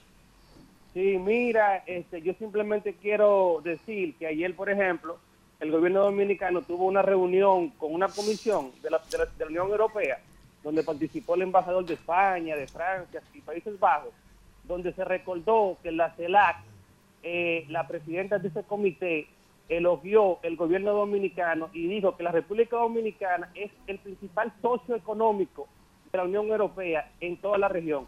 Bueno, ahí está. Buen día, ¿quién nos habla y de dónde? Pérez, de Matanza. Adelante, Vaní. Eh, Elvin, por fin el relanzamiento de la zona franca de Matanzas. Más de mil empleos hay ahí, eso estaba olvidado. Y ya se le puso caso. Ah, eso es importante. Matanza, Baní, una zona franca, más de mil empleos que estaba abandonado y ya la van a abrir otra vez. Buen día, ¿quién nos habla y de dónde? Buen día, buen día. Eh, les habla Ángel Moreno desde Santo Domingo. Adelante, Moreno. Eh, Anda la porra. Se cayó Ángel. Buen día, ¿quién nos habla y de dónde? Por fin. Bueno, Villamella. My friend. Villamella, al fin. no, Jacqueline de Palmarejo. Adelante, que habla igualito, Jacqueline. Así me han dicho. Mira, mi amor, yo quería decirle hace día algo a Kimberly, de verdad, de corazón. Mira, Kimberly, quiero decirte que tú eres firme como la roca y fuerte como el roble. tú eres una mujer que ha dado muy buenos frutos. Que nada te haga bajar la guardia. Sigue adelante en el nombre de Jesús. Amén. Gracias, Jacqueline. Buen día, ¿quién nos habla y de dónde? Se cayó. Vamos con el chat de YouTube. Miren, está por aquí The Shadow, el bandido es real. Zafa. Está Leandro González, Mario, Eddie Click. Está por aquí también Ochi Privat. También está Carmen. Sánchez, Félix Medina, Omar Guerrero, Josué Almonte. Está por aquí Marcos Tapia, también Miguel Valdés. Nos saluda Robert Mora, Sixto Báez, nuestro hermano de Nueva York. Ernesto Cuello, Ángel Ramírez. También está por aquí la Gigi de Canadá, Yeuri Suceta. Veo por aquí los amigos de Manuel, el Gagá en la avenida. Está por aquí el Gallo Transporte, Claudio Segura desde Sevilla, en España. Nuestro hermano. Oiga, ¿quién apareció? Alfredo, Pedro Vicaíno. Pedro El Suiza. embajador de Eso Suiza. porque ya llegó borracho ya está en Dubái, por ahí, porque él andaba por Dubái, los Emiratos Árabes. Así es. Está por aquí Niurka Díaz. Ernesto Cuello, Diomes de la Cruz de Nueva York. Está Norvin Alcántara de Valverde Mao, ese PLDista, amigo mío, estaba de cumpleaños ayer. Felicidades, don Norvin. Miguel Ángel Pérez desde Holanda. Está por aquí Gervasio Peña, Iván Sánchez, el primo de Mano Guayabo, Edison Castillo, Dani Duvergé. Mucha gente de Holanda. Sí, ahí, de tenemos Ámsterdam. conectado más de 700 personas ahora mismo. Tengo- Tengo que llevarlo Eh. a Ámsterdam a todos ustedes. Sí, sí, sí, por favor. Sí, tengo que llevarlo. Pero que eso fue el cita. primero, que no eso fue el cita. Eso fue el cita, no dan, ni dicen para- dónde para hay. que no mueran ciegos. Vámonos, Isidro. llevarlo a- a- Rumbo de la mañana. Bueno, regresamos en este rumbo de la mañana cuando son las 8 y 10 minutos y vamos, vamos. Ay. Antes de continuar con los comentarios, hay que decir que hoy tendremos dos invitados muy especiales. Se trata nada más y nada menos que el candidato a la alcaldía de Santo Domingo Este Pero por por el PRM, Diego Astacio. Oh, el pastor. Va a estar con Ah, nosotros el pastor bueno. hoy y también va a estar con nosotros el senador de la provincia de San Cristóbal, Franklin Rodríguez, por la fuerza del pueblo. Así Tremendo que, invitado. sí, Señores, hay que invitados. aprovechar ahí mismo que estamos hablando de Dios, que es parte de un movimiento que se llama Agentes del Cambio dentro del PRM, que lo preside Gloria Reyes, directora de Supérate.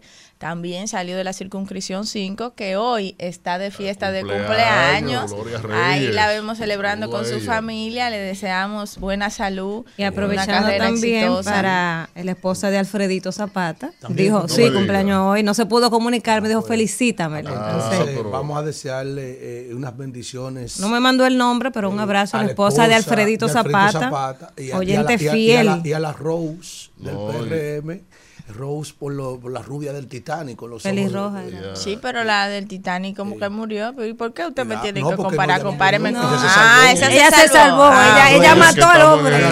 Ella dejó morir al hombre. Miguel Toribio de Nueva York a me a escribe que le saluda a su esposa y a Jaira Morel, que también está de cumpleaños. Ah, felicidades. Felicidades para todos. claro. Sí, sí, sí, sí. Miren, vamos, ap- Anoten, hay que enfriarse con las mujeres.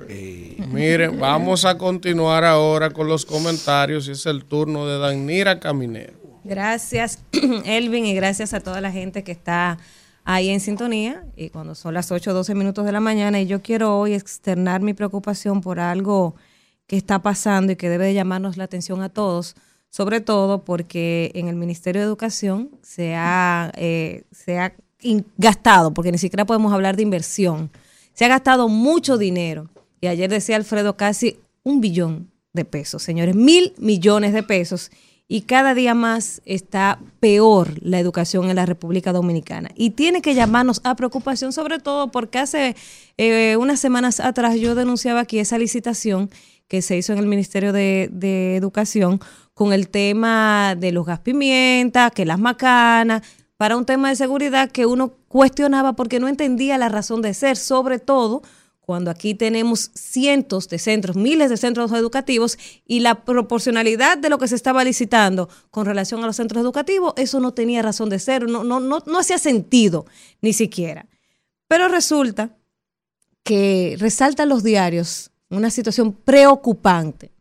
Dos bandas en centros educativos de dos liceos se están disputando un territorio. Oigan esto, o sea, dos bandas de estudiantes. Así es que va nuestro sistema educativo, así es que va la educación de la República Dominicana. Y resalta una nota, un reportaje extenso e interesantísimo que recoge eh, el Listín Diario en el día de hoy y, y externa ahí la preocupación sobre todo que tienen los padres y han tenido hasta que dejar de mandar a, las a los liceos a sus hijos por temor a estas dos bandas, que una es del Liceo eh, Unión Panamericana y el otro eh, para el Liceo Excelencia Profesor Luis Encarnación Nolasco, ambos centros educativos del Distrito Nacional. Y entonces, sí, es, hay unos que están por ahí, por el, sí, cerca, por el quinto centenario en el Miraflores, exactamente. Entonces, estos conflictos entre estas bandas vienen supuestamente por rivalidad y una disputa de un territorio, de un parque que hay ahí en la San Martín. Ellos están, oigan cómo es. Los estudiantes, en vez de estar estudiando, ahora están conformando banda en los centros educativos y se están disputando territorios que ellos utilizan para sus fechorías a la hora de salir de los centros educativos. Y entonces la semana pasada eh, empezó como este, este pleito. Los alumnos que ya han escenificado varios conflictos en el referido parque que está ahí en las inmediaciones de la San Martín con John F. Kennedy. Y entonces eh, pleito con piedra, palos, machetes. Estamos hablando de estudiantes que son futuros delincuentes que usted va a ver en la calle, porque al parecer nuestros centros educativos se han convertido en incubadoras de delincuentes, en centros de formación de delincuentes, porque no se está haciendo lo que se tiene que hacer. De entrada, los estudiantes, los maestros no tienen esa vocación de servir, de enseñar que antes existía. existía. Los maestros ahora, la gente se, se- se enlista a estudiar magisterio por los beneficios que representa ser maestro en este país, porque usted tiene tres meses de vacaciones pagadas en el país, porque tiene unos buenos salarios, eh, los maestros son de los que mejores ganan en este país. Y entonces mucha gente se ha inclinado a estudiar esta, esta carrera no por vocación, sino por los beneficios. Y entonces eso se está reflejando en las aulas porque no le están dedicando el tiempo, la calidad a la enseñanza. El tema del currículum que también aquí lo hemos hablado. O sea, aquí estamos votando el 4%. Y al final los que se están viendo afectados son nuestros estudiantes. Y lo que estamos formando en las escuelas son delincuentes, futuros delincuentes. Hoy se están disputando por un, por un parque, mañana se van a disputar por un punto de droga. O sea, son bandas que tienen hasta, hasta sus nombres, eh, ya los, nombres establecidos. Lo, tenía por aquí y se me perdió. Unos son que los, los 440 y los otros Pana Family. O sea, los 440 son del Centro de Excelencia y los Pana Family son del Centro Panamericano. El director de la Policía Escolar ha dicho que ellos han eh, establecido unas patrullas eh, para que a la salida de los centros educativos estén en el parque para evitar los conflictos, pero yo creo que ya esto se le ha salido de control. Y tienen que aplicarle otro tipo de corrección a estos jóvenes porque si no van a ser los delincuentes que van a estar atracando mañana.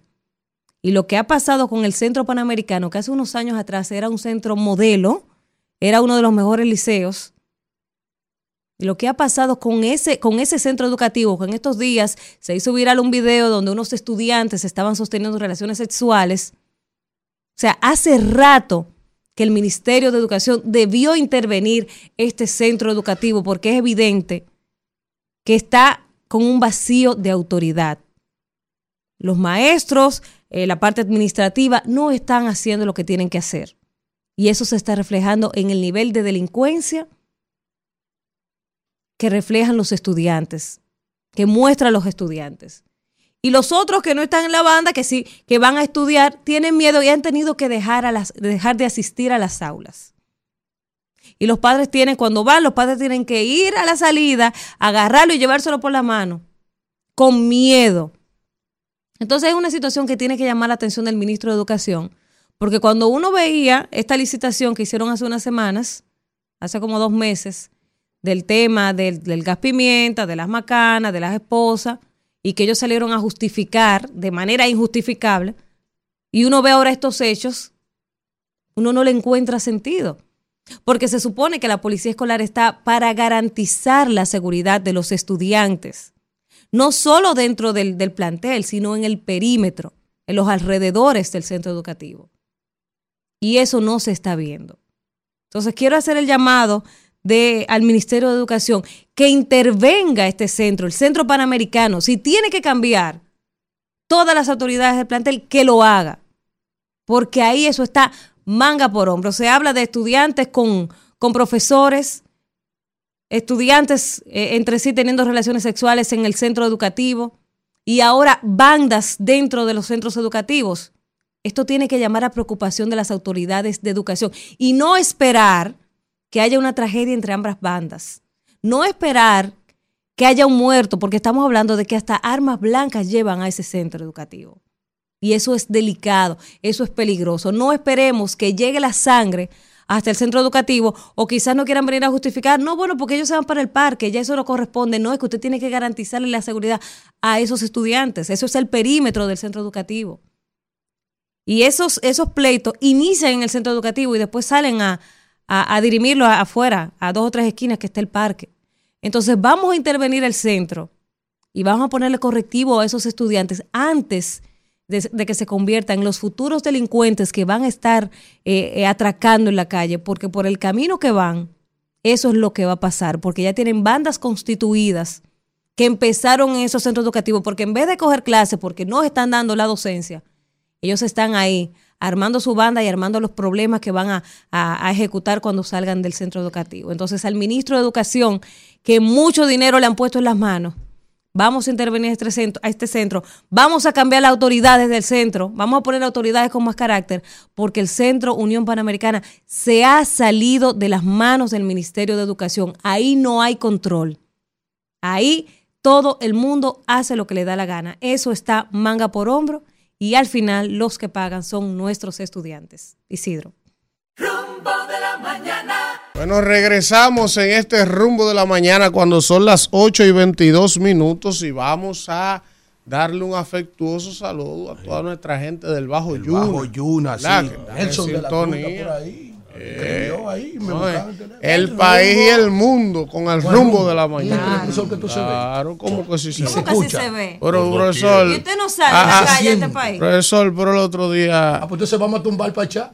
El que más se ve, se escucha y se siente. sí, el, el la otro día, ¿Usted el, cree que esto se ve, profesor? el otro día estábamos nosotros en una tida hoy en Blue Mall, que tú sabes que ahí ¿Dónde la está usted? En Blue Mall. popis, Estábamos. porque él dijo los popis. Estábamos. No, no, el verbo yo no y, estoy. y, no estuve. y, y le oí uno que le vocea a Adnira de que ¿A el látigo de seda. Digo, oye, claro. Mira, eh, hay que darle gracias a Dios.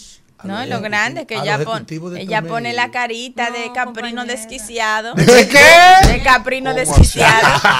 ¿Y cuál es la carita de Caprino de Quiciado, líder? La de yo no fui, la de yo no fui. La chiva loca. La chiva loca. Esa chiva loca. Hermana. Oye, qué fino. hermana. Cuando yo era chiquito, era la chiva loca, era Caprina Caprino desquiciada. desquiciado. Eso, eso es coloquialismo. Usted sabe, señores, que hay que darle gracias al Dios del cielo, Ay, a ejecutivos de este medio que nos permiten a este conjunto de jóvenes, entre los que estoy yo ya con casi 50 años, eh, ir a tanta gente. Eh, de verdad que el República Él le iba a decir a usted que a sus de casi que- 50. De Yaguate para acá. De- Me de dice, me dice Héctor de la Cruz, mi papá, que no puede salir en Yaguate. La gente hablando del príncipe del pueblo de Galilea. Ah, para que usted Y cuando se ausenta una gente de este, de este equipo completo, la gente vive preguntando y averiguando qué es lo que pasa. que el equipo completo. algo. Víctor que- estuvo allá donde está la calabaza ahora, porque este es el pueblo más lambón. Aquí se va a celebrar Halloween. Mira, y hay con calabaza este amarilla. calor, que son los llamas amarillas. Con este calor, calabaza. ¿eh? Con este calor para allá. Ahora, profesor, Mira. es que la cosa de la vida. La- la tú le dices di que auyama y eso es como raro. Calabazas. Calabaza. La transculturación. Y no eso, pero tú le dices, ¿cuál es el día de la restauración? ¿Cuál es el...? El y De aquí No se tira harina en San. Andrés. No en San. Andrés, ¿Cuál es profesor. el padre de la huevo. Ah, pero el restauración? 4 de julio, aquí se hace fumata. El 4 de julio de la Se tira fuego pone- Ajá, y el día de San Giving. Aquí se hacen más cenas de San Giving que en 12 de Nueva York. oye, el 12 de octubre Oye, ¿qué significa Thanksgiving? Oye, oye, el 5 de diciembre. El pavo, que ¿no? ¿Qué significa? Atiendan, atiendan para Dicen adelante. así. Como decía el difunto, oye, el 5 de diciembre que se celebra la llegada de los españoles a esta isla. Aquí nadie se acuerda de eso. Profesor, y mire. el 12 de octubre, nadie se acuerda de Que eso. se celebra, no, que debe recordarse como ah, no. un funeral. Ah, no.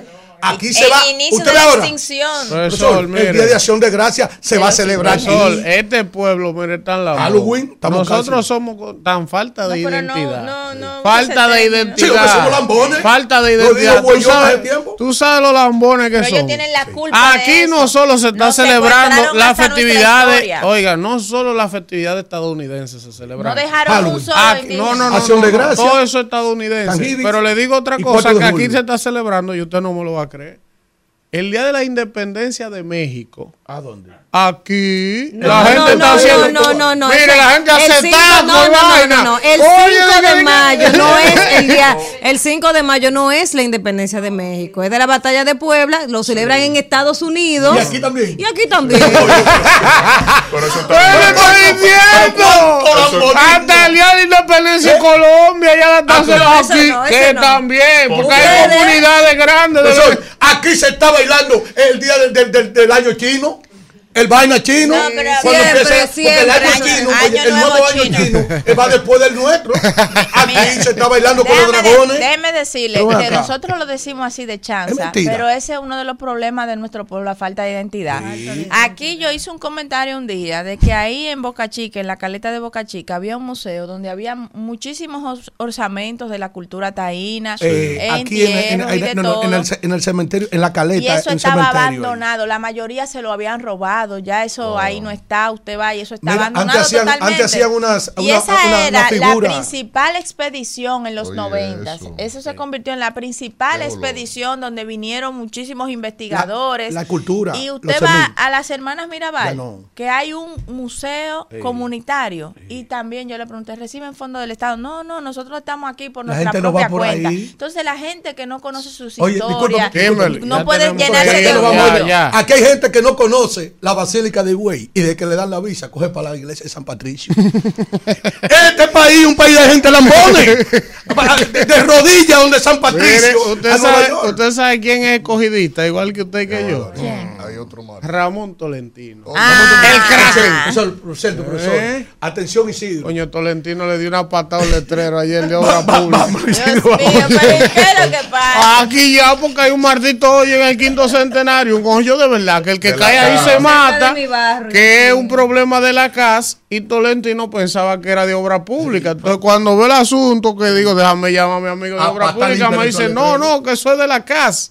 Entonces, la, entonces, obra pública puso un letrero para evitar que la gente se accidente. Sí. Y Tolentino regalo cogió el letrero de obra pública y le dio un zumbón, muchacho, le dio patada. Sí. Coño, No, pero arregla el maldito hoyo. Van a esperar que se mate una gente. Ahora, un hoyo. Ay, un Ahora, ahora, hoyo. profesor, yo espero que el hermano Felipe sube el bifellito, al igual que hizo como el hoyo de Dani. Cuidado. Allá del Valcarrizo. Sí. Yo estoy seguro, oiga, oiga lo que le estoy diciendo, ¿eh?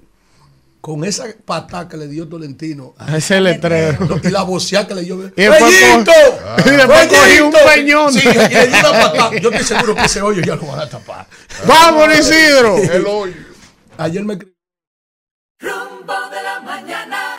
Nos regresamos en este rumbo de la mañana y como les habíamos anunciado más temprano, ya está por acá con nosotros el candidato. Vamos a darle un aplauso. El candidato PRM. el próximo alcalde ¿Cómo de? Santo Domingo Este, Diego Astacio, un gerente Astacio, de verdad. el PRM que en Santo. Domingo Este. Buenos días, Dios. ¿Cómo está la cosa? Buenos días, yo contento de volver y estar aquí con ustedes, que es una promesa, ¿verdad? Una Sí, promesa que claro. habíamos Claro. hecho. Es una bendición poder compartir con ustedes este tiempo y bueno, hablar un poquito de lo que vamos a hacer y lo que va a pasar en Santo Domingo. Antes de que iniciemos con su No planteamiento. mire para atrás, dale No, para adelante. Oiga, antes que iniciemos con su planteamiento. Antes que, oiga la pregunta, oiga la no pregunta. Antes adelante. que iniciemos con su planteamiento de la, de la propuesta para el municipio, de lo que usted va a hacer si usted resulta ser el alcalde. Antes de eso, yo creo que usted le diga a este país, digo, escuche esta pregunta. ¿Cómo ha cambiado la vida de Diotasio antes de la convención y después de la convención? gente que no lo llamaba, que no lo recibía. Explíqueme la dinámica, la lógica, cómo ha cambiado, qué tanto ha cambiado. Mira, para mí no, no ha cambiado mucho, siéndote honesto, porque cuando tú te propones algo en la vida y haces un ejercicio a largo plazo y lo visualizas y, y tú vas midiendo cada cosa, yo, yo, yo te puedo decir hasta la ropa que me voy a poner el día que tomemos posesión. O sea, eh, tú, tú lo ensayas, tú lo ¿Oíste, tienes todo claro, ¡Qué barbaridad! ¿Quién es ese? A mí no me menciona otra gente aquí. Entonces, eh, para alguien que no esté preparado, eh, puede ser una sorpresa.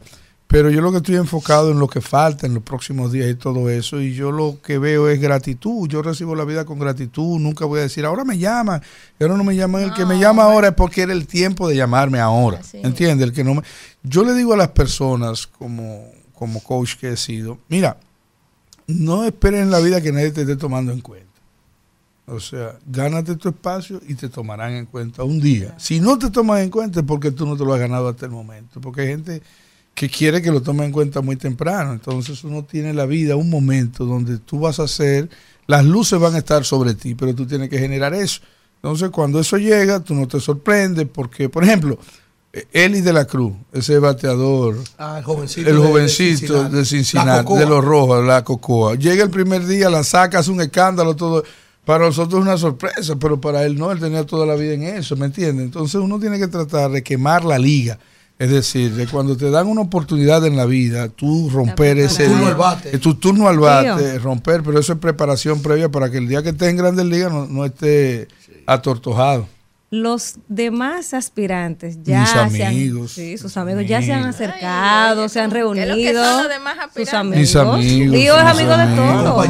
compañeros. cristiano. No, mira, esto fue un proceso lindísimo eh, de cuatro robustos candidatos demostrado ahí, muy demostrado, donde diríamos que yo lo divido en que cada uno sacó el 25%. O sea, no, no puedo decir otra cosa. Y entonces yo creo que eso, eso dinamizó, dinamizó el proceso, fortaleció el partido clirió la situación, porque cuando tú tienes tres candidatos en un lugar donde tú, tú no tienes delegado, por ejemplo, podría pasarte, pero los otros te defienden eh, indirectamente, porque nadie quiere que le pongan un voto a nadie, ¿no entiendes? Entonces, el proceso de manera natural se limpia, se filtra, eh, y entonces cuando ahora avanzamos, yo no digo que gané, yo digo que avancé, yo creo que el que ganó fue el PRM, eh, yo, yo lo he dicho y lo repito, o sea, eh, no es cuestión de que se sumen las personas a mí, es que yo me sume a ellos, es que no es que ellos vengan donde mí, es que yo voy donde cada uno de ellos.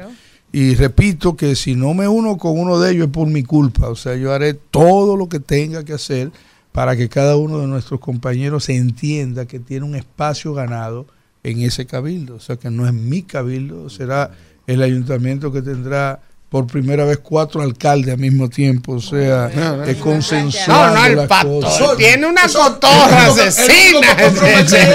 Porque hay políticos que ni siquiera usan la opción del cubo. Que no es lo que él va a hacer. No, no, no. No, pero es verdad, bienaventurado yo. ¿Tú sabías que Esparta tenía dos reyes? ¿Quién? Esparta. Los espartanos tenían dos reyes y... y, En Yaguate le decíamos el Espartaco, Sí. era un luchador de la Ah, bueno, estaba, estaba el, el sábado, eh, ante el lunes, estaba con nosotros en el show del medio del Espartaco. Por ahí tengo un Por eso expediente. lo oiga el Espartaco, Sí. que es lo que peleaban con ya veneno. Sí, pero tiene que estar cayéndose a pedazos No, no, de el entero, de entero, El pero... Ángel Blanco. Sí. Eh, entonces, yo creo en el consenso, creo que ha habido un presidente de este país, oye, que ha dirigido casi parlamentariamente, siendo un presidente de una democracia. O sea, eh, cuando tú tienes el ministro de Trabajo, ¿de qué partido es? Del, del, del toro. El ministro de Industria y Comercio, ¿de qué partido es?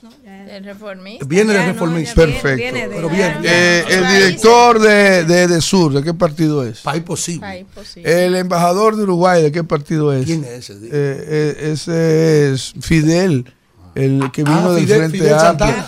el presidente del Senado de, a- del pasado, de los primeros dos años, Sí. ¿de qué Claro. partido? Dominicano por el Cambio. Entonces, si hay un presidente que nos ha enseñado a gobernar eh, eh, en comunidad, Y en quien común dirige el Senado también es un, de un sector, de un es sector, PRMista, pero, representa Los la clase sindical la del clase país. sindical del país. Entonces, Luis ha demostrado que él le da el bate a cualquiera. O sea, coge el bate. ¿Entiendes? Que reparte la pelota. Sí, que la reparte. Es decir, ese agiotismo de que no, que yo lo tengo que. ¿Quién dirige la justicia dominicana? Le dio el bate, vamos arriba. Compra no, y contrataciones. ¿Me entiendes? No, compra y contrataciones. Ah, o sea, ah, eh, no, que tengo que tenerlo todo para dominarlo todo. Tú lo que tienes que hacerlo bien. Tú lo que tienes que hacerlo bien y tratar de invitar al consenso. Dio. eh, Y así va a ser el Ayuntamiento de Santo Domingo Este, donde cada uno de nuestros compañeros, incluyendo buenas ideas que tenga nuestro contendor, nuestro querido amigo también Luis Alberto. Las buenas ideas de Luis Alberto las vamos a tomar también. eh, Eh, Alfredo. la vamos a tomar, no, no lo he derrotado, te, te estoy diciendo que la vamos a tomar, las buenas ideas que él tenga. Eso es para que Eh, usted se dé Si ustedes se dan cuenta, Sí. Dios tiene la manga remangada. Ah, Ese no. hombre está- anda en trabajo ya. Ese remangó su manga y está en la calle pregunta. Vamos a ver, trabajando. Alfredo. Dio. eh, Gracias. la, la- una de eso, un, dos preguntas en una. Eh, si fue una sorpresa para usted eh, esa votación dividida, pero eh, muy condensada para cada candidato. Porque, por ejemplo, para mí, Vertico Santana no tenía muchas posibilidades y sacó, me parece, con 22%. 22, Adán un Ajá, 23. a- Adán un 23. Fue muy cargada. Fue muy cargada. Sí, esa gente, como él dice, sí, ellos tienen un espacio aquí porque él está consciente de que está dividido el poder ahí. Sí. ¿Qué va a ser Más que Dio- dividido, sí, fortalecido. ¿Qué va a ser Dio Astacio ahora en términos políticos? Porque ahora ya salió usted de la pecera del PRM, ahora tiene que enfrentarse a una poderosa alianza que se está hablando, que se va a fraguar Bueno, bájale algo. de porque aquel lado. poderoso. Porque al parecer Eh, y si ese la de Rescate, Una alianza que rescate, necesita ser rescate rescatada. RD. Es Que que ni esa- ellos mismos esa- confían esa en es la alianza del día. Una ¿Tú quieres alianza que diga una débil que hace alianza? dos días vino este del- del diciendo que necesitaba un bálsamo, que no tenía tiene- un viento entre el espinazo Sí, y el fue el- corazón. Estaba porque- asustado porque no esa cuajaba la no alianza. cuaja. Pues pasa que se estaba, Bueno, se estaba fraguando también el proyecto de la red paletera dominicana. Pero oiga, atienda bien, atienda bien. Se está hablando, Diego, eh, de que se, se pudiera llegar a un acuerdo entre dos importantes fuerzas políticas que viniera a robustecer la candidatura del Partido de la Liberación Dominicana que encabeza Luis Alberto. Hay una fuerza de aquel lado. histórica Santo. Domingo este está fuera de, de la negociación. Sí. Anda, anda. Definitivamente. Ah, no, no hay alianza. Ah, pues. Anda. Ah, pues ya, Ah, ya ya, no ya, cabe ya ya. está contestada la pregunta. Ya le respondió su aliado. Este es un maldito. Digo, te toca ahora. Este es el rumbo de la mañana. Sí, ahora, digo, Usted, tú no digo, vas a partir aquí de Usted su terminó su pregunta digo, ya, no, no, no, ahora va la mía. ¿Qué va a hacer ahora? Digo, ahora te tienes que enfrentar eh, a, la oposi- a la oposición política. Mira, con el respeto Vamos a que me merece la oposición interesante. política, como tú dices, La oposición allá. eh, yo vengo de un gimnasio Ay. muy fuerte. Porque dime tú, competir contra el alcalde actual. Ya dijo el alcalde. O sea, ¿tú te imaginas Ah, competir contra el alcalde actual? O sea, con el respeto y el cariño que le tengo. Competir contra Adán Peguero. Adán Peguero es una máquina. Pregúntale a Kimberly, que es amiga de él. o sea, Ese, eh, ese tiene el espíritu de Peña tragado. ah, sí, mi perremeísta, sí, o sea, Ese negro. o sea, Un con- negro está aquí. Que sí. demostró que Santo Domingo el mor- este lo quiere. lo quiere, Sí, tiene su espacio, tiene un su espacio. Competir contra Vertico Santana, Ah. cuatro veces diputado. Y un 22. Eh, y un 22. Entonces yo creo que con el respeto que nos merece la oposición, nosotros venimos de un ejercicio muy fuerte que lamentable o afortunadamente él no vivió. ¿Me entienden? En este periodo. Entonces... Él no compitió. Él no compitió. entonces no es lo mismo. Entonces, lo que vamos a hacer es que mi candidatura siempre estuvo enfocada en los dos aspectos, interna y externamente. O sea, nunca me, me enfoqué solo en el partido. Así que es continuar dándole vida a ese ejercicio democrático que hicimos, proponerle al pueblo lo que vamos a hacer en Santo Domingo Este, hablar de propuestas, eh, generar un debate, que ojalá pudiéramos tener un debate. Con Luis Alberto. Ganó Dio, 24 de Con abril. Luis ¿Con qué usted va a arrancar en el ayuntamiento? Vamos a arrancar. Primero hay que recoger la basura que hay en la ciudad porque hay, hay, hay, hay que trabajar con eso. Pero mira, lo primero que yo quiero hacer es reunir eh, toda la Junta de Vecinos de Santo Domingo Este en San Susi. Ya eso está contratado. Todo el empresariado posible, las iglesias, eh, todo, reunirlo. Clubes. Eh, clubes, todos los sectores posibles y conversar con ellos sobre nuestras ideas y recibir de ellos las mejores ideas y salir de ahí con un gran pacto, un plan por el gobierno de la ciudad, que va a ser el, el previo a un plan de desarrollo de 30 años que tenemos que desarrollar en Santo Domingo Este, pero para que la gente sepa eh, ahí y acordemos cómo es que vamos a resolver el tema del manejo de los residuos sólidos. ¿Cómo es que lo acordemos? Que cuando le, le diga a una junta de vecinos, el camión solo va a pasar por allá los lunes, que ustedes estén conscientes, porque a veces se dice, el camión nada más pasa los lunes, pero nada más lo sabe el que pasa en el camión.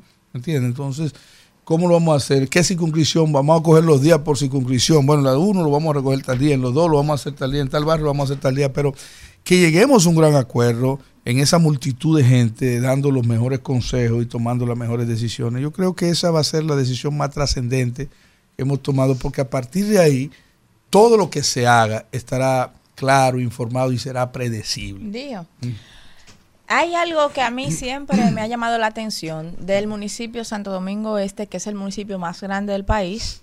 Eh, de hecho, una de sus circunscripciones, la número 3, que bueno, tiene contenida también Ahí otros tengo yo un municipios. diputado buenísimo que le dicen Jason. Ah, no, el mejor, el más votado va a salir de ahí. Mejor que tiene el apellido. este eh, que tiene que, que da muchos mucha clase política en este país que aporta mucho tiene un peso electoral muy importante yo siempre he dicho que en ese municipio se puede construir un cinturón turístico tienen el faro a Colón ustedes tienen los tres ojos Malecón. tienen el malecón El acuario. el acuario tienen eh, La ermita. La ermita. tiene muchísimos el Cosa ahí, cachón. el, el cachón de la rubia. el cachón de la rubia. Ujú. Tiene muchos lugares icónicos Que se pueden La visitar. man- avenida Venezuela. La avenida Venezuela. tiene centros de Que también se puede explotar eso. Pero De el, otra el que viene de Oiga, turista y el- y el- quiere divertirse también. de la de, de, de la de la No. de la de la eh, de la A mí- Lucerna, Está ¿cómo que se llama equivocado, ella? Dame un momento. Oye, Villa Carmen, Oye, Carmen. que es un tigueraje de pastor, eso genera No, empleo no, no. y paga impuestos y la gente se Dinamiza la entretiene. economía. Sí, pero la cuestión es, la cuestión es para volver aquí.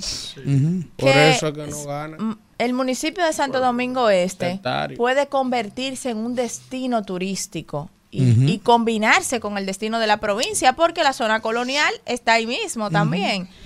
Entonces, el puerto Sanssouci, usted Tienen el tiene bar de muchas cosas. ahí Bueno, ahora. mira, ¿Qué nos- usted en esa nosotros materia? en nuestro Instagram, eh, en nuestra red está colocado un plan de dividir Santo Domingo en cuatro grandes polos, promover esos La polos. central de Lucerna. Esos polos van a ser... Podemos buscar ahí. Sí, está en el Instagram. Si abre el Instagram en los Reels, el primero podría ser. Entonces, esa ciudad la vamos a dividir en cuatro polos. El número uno, el polo turístico, que comprende cruzando el puente Duarte a la derecha hasta el Mar Caribe y hasta el fondo, hasta la Avenida España o Charles de Gaulle, donde le dicen el puente Juan Carlos. Entonces ahí tú tienes eh, lo que tú decías ahorita, el Faro a Colón, el Acuario, la Terminal, los. Tres Ojos, el Malecón, el Parque del Este. Cachón de la el Cachón de la Rubia No, está en la de la circunscripción número allá 2, arriba. pero haremos algo con eso. No, dale atrás, eh, aparezco como con un mapa por ahí. Bonnie, ayúdalo. Entonces, ponlo en los reels, en los reels. Entonces, ahí nosotros vamos a crear las condiciones y alinearlo todo, alinearlo, se llama alinear las cosas, es decir, que el Faro a Colón sepa que ese turista va de ahí para el acuario, o sea, ¿me entiendes? Entonces estamos alineados en la ruta ruta, que el del acuario sepa y esté esperando ese turista para mandarlo para los tres ojos. Entonces todo, va a ser un, una sola, un solo ticket que incluye la visita a los tres parques, para que tengan una idea. Entonces, Nosotros tenemos calculado, hay que mejorar la seguridad, hay que mejorar la iluminación, pero todo está hecho. Ahí solo que hay que hacer es el marketing La y, y- y- gerencia. y la gerencia. Desarrollo. Todo está hecho. la ¿eh? logística, autobuses lógico. Entonces vamos a poner autobuses o trenes, lo Sí. que la gente prefiera, tipo, tipo botánico. Sí, tipo la zona que- colonial. que- exacto, que la gente se monta. Hemos calculado un aproximado de 2.000 turistas al día y en esos 2.000 turistas al día, a un promedio de 50 dólares por día, estamos hablando de 36 millones de dólares al año. ¿Tú sabes cuánto Ahí es el está el presupuesto de allá? mapa. Mira el mapa. Míralo ahí, míralo ahí, míralo ahí. Una miseria. sí. No, de 40 millones. O sea que Para sí, una ciudad que para tiene una ciudad que habitantes? tiene 1.350.000, 170 170 kilómetros cuadrados, entonces 1.3 millones de habitantes. Bueno, ahí está, eso está en nuestro Instagram. Hablamos claro de, de cómo vamos a dividir la ciudad. El segundo cuadrante es el cuadrante industrial. que produce más o menos 1.600 toneladas diarias, sin contar con la población flotante.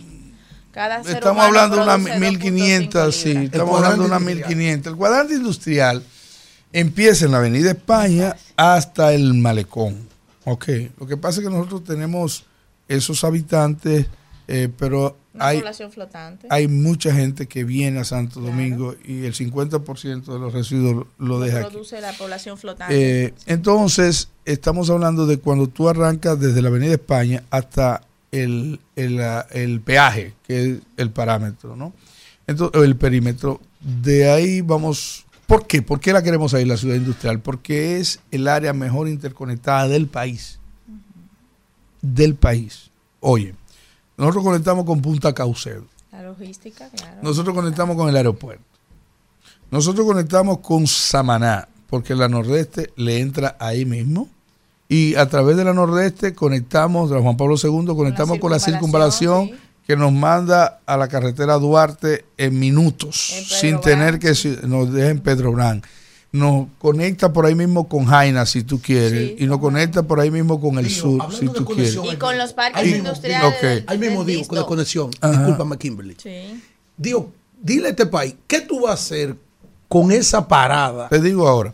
¿Qué se Entonces, sí, No, entonces sí se está usando. Entonces, eh, ¿Qué le va a decir? ahí nosotros vamos a promover la industria.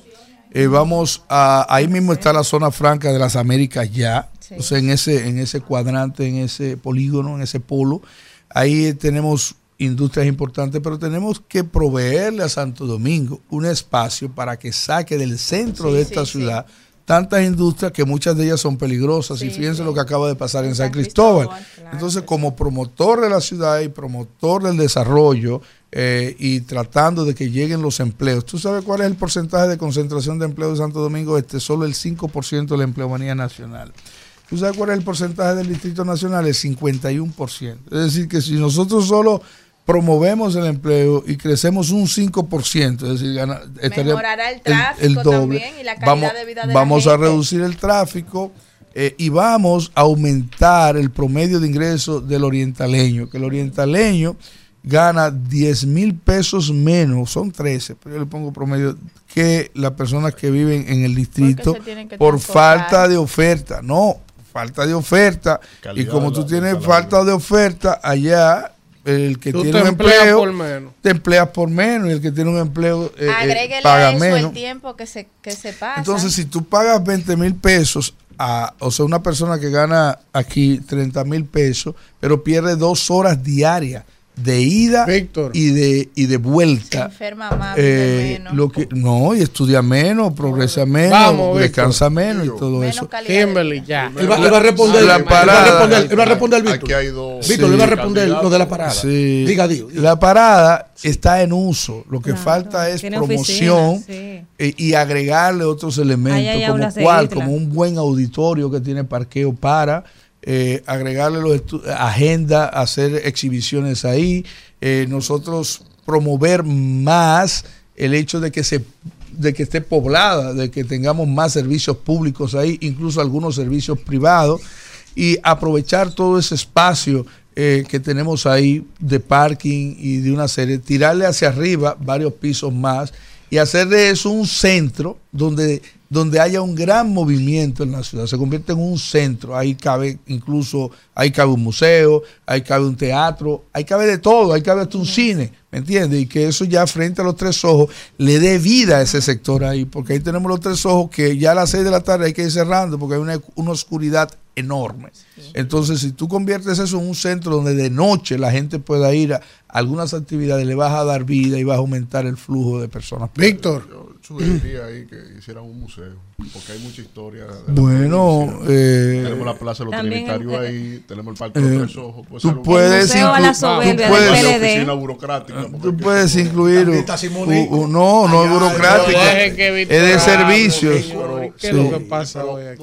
Primero felicitarle. Muchas gracias. Y eh, uno se siente también honrado porque sobre la base del trabajo y sobre la base de propuestas eh, es posible tener escalamiento político y electoral. Pero en este contexto, evaluando su escenario eh, en la provincia, usted parte de un escenario de insatisfacción social, tanto por la gestión municipal como inclusive por la gestión gubernamental en términos de que en la provincia de Santo Domingo Este, por ejemplo, el presidente se metió de lleno a tratar de rescatar esa alcaldía. Y ahí acumularon un conjunto de eh, propuestas, obras que se han quedado en la quimera, como por ejemplo, un tren desde eh, la, la Kennedy con Máximo Gómez hasta la Charles de Gaulle, un tren que si yo quieren por aquí, por allí, y nada. Un hospital de aquí y nada. Y la, obra la- la pregunta, y Víctor. nada. Sí. que tanto el gobierno que Ahí está. que Vamos, vamos. que tanto el gobierno como la agenda municipal de, en Santo Domingo Este, dígase como denominador común el PRM que lo postula, eh, le han incumplido de lleno La pregunta, a la pregunta. provincia de Santo Domingo Concluye Este, al fondo. municipio. Vamos. ¿Cómo diferenciarse en términos de esa agenda de incapacidad e incumplimiento para generar esperanza en un colectivo? Bueno, lo primero es que eh, debo decir que estás equivocado rotundamente eh, con lo que estás diciendo. Mira, nadie ha invertido en Santo Domingo Este como ha invertido Luis Abinader. Vamos a darte un ejemplo. La avenida hípica que llega desde el hipódromo hasta la carretera Mella, más de 10 mil millones de pesos. La carretera de San Isidro, que tenía dos carriles, tiene ocho carriles a punto de terminar si se entrega ahora. Ya parte de la hípica se entregó. La expansión de la carretera eh, ecológica, de la avenida ecológica, que llegaba solo hasta la Charles de Gaulle y ahora llega, óyeme, llega oficialmente inaugurada hasta la ecolo- hasta la hasta la Samaná, ok, y sigue y llega hasta Boca Chica. Va a llegar hasta Boca Chica para que sepa, está todo planteado, está en construcción y yo te garantizo que en menos de, de seis o siete meses eso está concluido hasta Boca Chica. La carretera ecológica conecta con la grúa, que es una carretera que se abrió, que llega, conecta San José de Mendoza también con la carretera Mella. La barrera de salinidad es un, un acueducto que estaba en Santo Domingo Este con capacidad para unos cuatro, eh, un promedio de cuatro metros cúbicos, o no recuerdo la medida, eh, por segundos. Solo estaba operando dos porque durante todo el proceso y el periodo del PLD nunca se le había dado mantenimiento ni se había hecho nada por, esa, por ese acueducto. Luis Abinader ya la llevó a los cuatro, que es el monto original, el, el número original donde estar, y la aumentó dos más para darle agua a todo Santo Domingo Es Este. un problema medular de allá. Es, era un problema. Como nunca se está invirtiendo en agua, la planta de Villa Liberación de tratamiento, que la dejaron abandonada, que no estaba terminada, que se habían perdido muchísimos equipos, se están haciendo. La planta de tratamiento de Prados, del, de, Prados de San Isidro, eh, de San Luis, también se está terminando. Se está terminando otra planta de tratamiento en Santo Domingo Este hay una inversión en agua de más de 3 mil millones de pesos en Santo Domingo Este. Se ha invertido en reparación de calles, reparación de acera, aproximadamente 1.500 millones y hay más de 50 contratos abiertos de, mejoría de las calles de Santo Domingo Este. Es decir, Luis Abinader le ha cumplido a Santo Domingo Este, pero déjame decirte más, el malecón de Santo Domingo Este en tiempo récord ya se hizo el 50% del malecón y se entregó y se está terminando la otra parte. Entonces, No, no, que siga, que eh, aguante. entonces eh, está planteada sí ese monorriel que va a llegar, que va a llegar hasta Boca Chica, pero tú comprenderás que una obra como esa no se podrá hacer en el récord que hicimos el teleférico de San Isidro, de, de los Alcarrizos, que, que se hizo, que se hizo en, en- eh, sí, pero iniciar es un diseño. Iniciar es un, eh, eh, eh, no, sí, no, no, in- no, eso se No, anunció él- antes. él va a seguir. Eso se anunció antes, pero iniciar, cuando tú mandas al diseño, Ya cuando sea. mandas a la licitación, tú estás iniciando, no es poner. ¿me? Digo, le Entonces, manda a decir un oyente Lo que de sí nosotros. está claro que ellos no Sí. hicieron nada de eso por Vamos. Santo Le manda a decir un oyente de nosotros. este país. No incidenten, que eso no se, Se oye. Pero vamos. Fidel Guzmán, un, oyente de este espacio, le, le manda a decir que lo está observando en sus propuestas. Y que en caso de que gane, es, es de la Es de fuerza la del fuerza pueblo, del que dice, en el Fidel. caso de que gane, que lo dudo, pero que él vive a una esquina, a una esquina de mi casa, ya usted sabe. No, que está observando sus propuestas, dígale dice Fidel él Guzmán. es- él lo está oyendo, él lo está oyendo. del downtown de Alma Rosa. Ok, Fidel, bueno, somos vecinos Él y lo importante es que entre los dos apostemos a construir. Di, ¿usted juntos. vive allá? Sí, Sí, sí, sí. en una esquina de- Yo vivo allá, yo vivo en la Costa Rica. Eh, que entre los dos apostemos por la construcción de la mejor ciudad. Y así es que sea mi amigo Julio Romero, el alcalde, sea nuestro hermano eh, del PLD, Alberto. el alcalde, o sea yo, lo importante es que entre todos construyamos la mejor ciudad posible. Aquí no estamos en pleito. aquí Gracias, estamos- gracias, Diva Astacio. Si lo dejan hablar. Si lo dejan hablar. Ese es un león. Isidro, vámonos. Bueno, regresamos en este rumbo de la mañana cuando son las nueve y un minutos y hoy inicia la pelota. Sol, Siguen las reacciones a su comentario. Dígaselo cuál? a. Dígaselo comentario suyo. ¿A cuál de los comentarios? Ese comentario suyo es, oiga, aquí había una gente que a las 7.55 estaba escuchando ese comentario Sí. y le mandó a decir lo siguiente. ¿Qué dice? Profesor, buen día. Dígale al coordinador que Danilo sabía que Lionel estaba amarrado con Hipólito. Pero cuando Hipólito dijo, van presos todos, ahí se rompió el pacto. Pero, ojo, Danilo tenía 90 auditorías para joderse todo. ¿Eh? Decía él. ¿Eh? Gente Mire, ¿ah? sigue ahí. Vamos con el comentario del señor Víctor Y él lo Villanueva. comentó ya. No, él no ha comentado. vamos. Él va a hablar de Gaza hoy. Eso sí. Adelante. di- digo- Dios le dio No, le dio golpeada. un bengue. Sí, no, Doña no. Natividad, espere lo que va después del programa para allá. Para que le una, una bola de golpe. una bola de golpe. No, sí, un cebo Flandes mandé a buscar ahí. Eh, eh, eh, Pero- hay que ponerte con, con, con, No, con pero, hoja, con pero- hoja de ají, pero no es para ponérmelo. calentar con vela. Es cuando tengan que enfrentarse a los municipios de Santo Domingo Este, que es para ponérselo a ellos mismos. Porque yo, yo- no, yo creo que ellos, eh, ellos solapan, ellos favor. solapan con la realidad, eh, con la propaganda, la realidad del municipio. O sea, que se me olvidó preguntarle a Dios Porque- qué él va a hacer con ese parque vehicular. Porque, aunque fue muy buena su elección, Yo eh, lo nada, más, ya. nada más fue el 4% del, de- es del padrón del PRM que participó y votó, el 4%. Entonces, yo creo que, que, que res- que sigan ahí. Pero bueno, vamos a iniciar, señor. Primero con una denuncia eh, de un caso de una señora eh, que se desempeñaba como conserje en una escuela. Me llama la atención esto, esto me lo pasó un compañero que participa siempre aquí, tenía días por presentarlo, pero es el caso de la señora Delfina Torres Guzmán. Ella fue desvinculada, si me ponen la foto de ella, ella fue desvinculada en el mes de marzo de este año en, la escuela eh, primaria Mercedes Cranwinkel, que es del distrito 1007. Esta señora, como ustedes ven, así minusválida, eh, tuvo una licencia médica por una enfermedad que el resultado de ese tratamiento, de eso que atravesó, fue la amputación de su pierna izquierda. Y sobre, en medio de ese drama, fue desvinculada, ponme la foto de la carta, Kelvin, fue desvinculada del, del liceo donde trabajaba, la escuela donde trabajaba, de manera injustificada.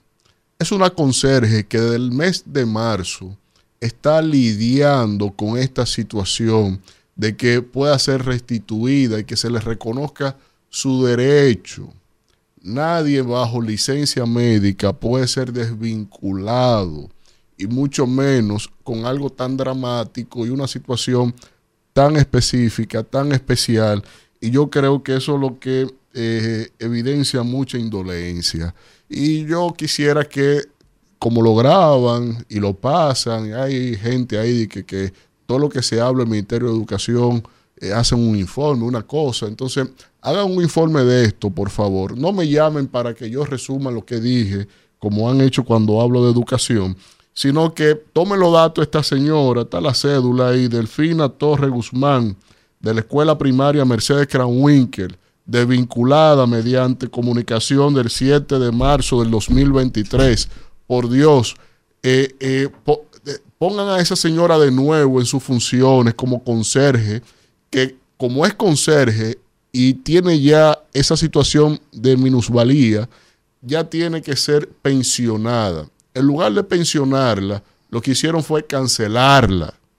Y como ustedes le están dando pensión a gente que nunca ha trabajado en el país, en el gobierno, como una compensación política y una cuota para que los dirigentes del PRM tengan, manejen 10, 20, 50 pensiones y a cada uno de los pensionados que buscan le quitan el 50, el 60% y se lo meten en los bolsillos.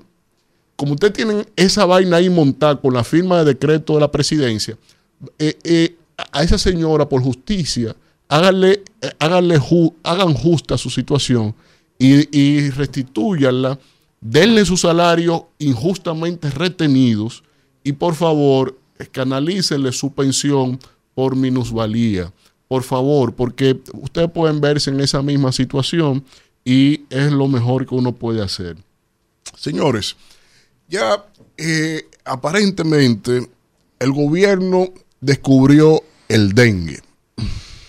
El gobierno se dio cuenta, aunque el lunes, en el día de la pi semanal, el presidente eh, había dicho que eso estaba en control, en espiral hacia abajo, que ya la meseta había pasado y que tenía todo controlado. Eso dijo el presidente en la pi semanal y del, lunes en la tarde, ayer miércoles, eh, entonces eh, cuando el presidente recibe los, en, las encuestas que le hacen semanal, entonces se dieron cuenta que el tema dengue ya estaba calando en los temas de redes sociales, de medios de comunicación, y que por más propaganda no, podían eh, limitar ahí el hecho de que eh, eh, eso fuera un tema de interés nacional. Entonces, como ya era muy evidente que era un tema de interés nacional, pues entonces sometieron de inmediato lo que es esta reunión y ya descubrieron que en República Dominicana ponme la primera foto, Kelvin, eh, descubrieron eh, algo que ya desde el mes de septiembre del 2002, la Organización Panamericana de la Salud, desde septiembre de este año, desde septiembre pasado, ya era noticia internacional que aquí en República Dominicana era el país con más incidencia de dengue en esta temporada. Y ni hablar de la periplesia de distintos médicos, especialistas, epidemiólogos, que se habían pasado por todos los medios de comunicación, llamando a la atención del gobierno, las autoridades, para que iniciaran algún tipo de campaña eh, colectiva de cara a prevenir esta circunstancia del dengue. Pero eh, a pesar de todo eso, nadie se enteraba ni en el Palacio ni en el Ministerio de Salud Pública de este problema. Nadie entendía que eso era un clamor popular, nadie tenía informes de que del colapso de los, de los hospitales, de las clínicas, nadie sabía nada de eso en el Palacio Nacional, hasta el lunes. Hasta este lunes nadie sabía, a pesar de que nos lo decían por todas partes. Ponme la siguiente imagen. Porque eh, la propia OPS y OMS señalaban que la situación de dengue en República Dominicana es preocupante. Eso en septiembre. Y esta actualización epidemiológica eh, se encuentra eh, o registra la República Dominicana entre los países con mayor incidencia de casos de dengue en la región del Caribe, como la siguiente. Y dice la OPS, OMS, que estos datos demuestran la prevalencia del incremento de casos debido a que durante el año 2022 se registraron 3.500 casos. Si se comparan con el año 2021, 898 casos, que es un aumento de un 300% del año. Cuando tú comparas 2021 al 2022, dice la OPS y la OMS que del año pasado al anterior, República Dominicana tuvo un aumento de 300% de casos de dengue. Ah, pero cuando lo comparamos el 2021, el 2022 con lo que va del 2023, el aumento es de un 372% de casos de dengue. Pero el gobierno, insisto, se enteró el, eh, ayer que había dengue. Cuando ya la OMS y la OPS estaban publicando el dramatismo del aumento de los casos que ellos mismos han registrado. Porque ya entonces esa es otra variable de mi, de mi intervención del día de hoy.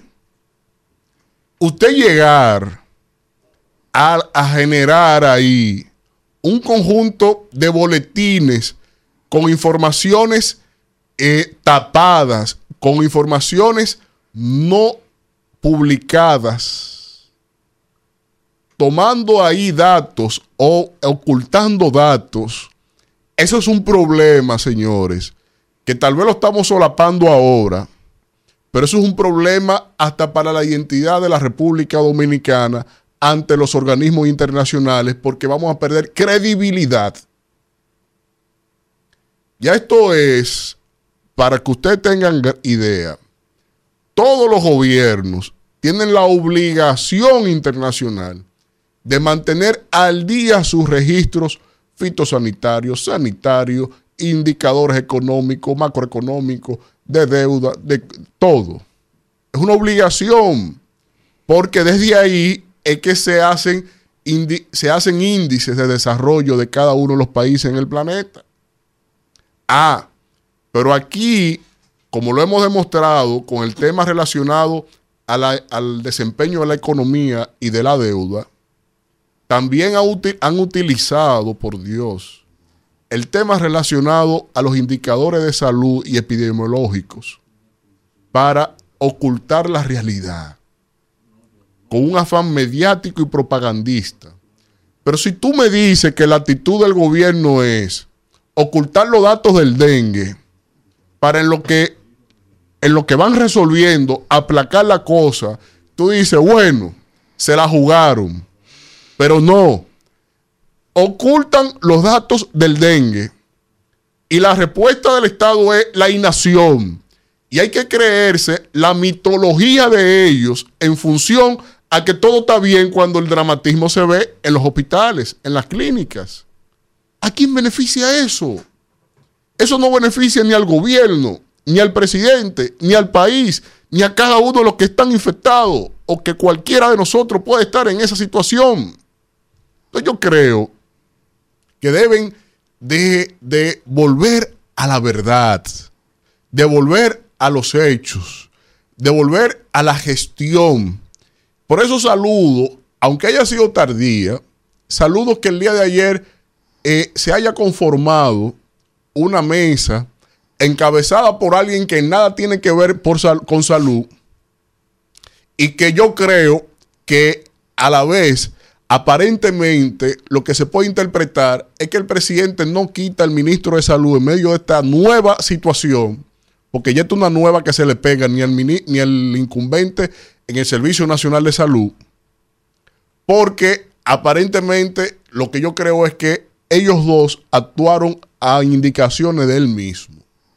y por eso no lo quita. De que no, no, no, opaquen eso, que el equipo de campaña, el equipo propagandístico, el equipo de asesores va a controlar eso mediáticamente con propaganda.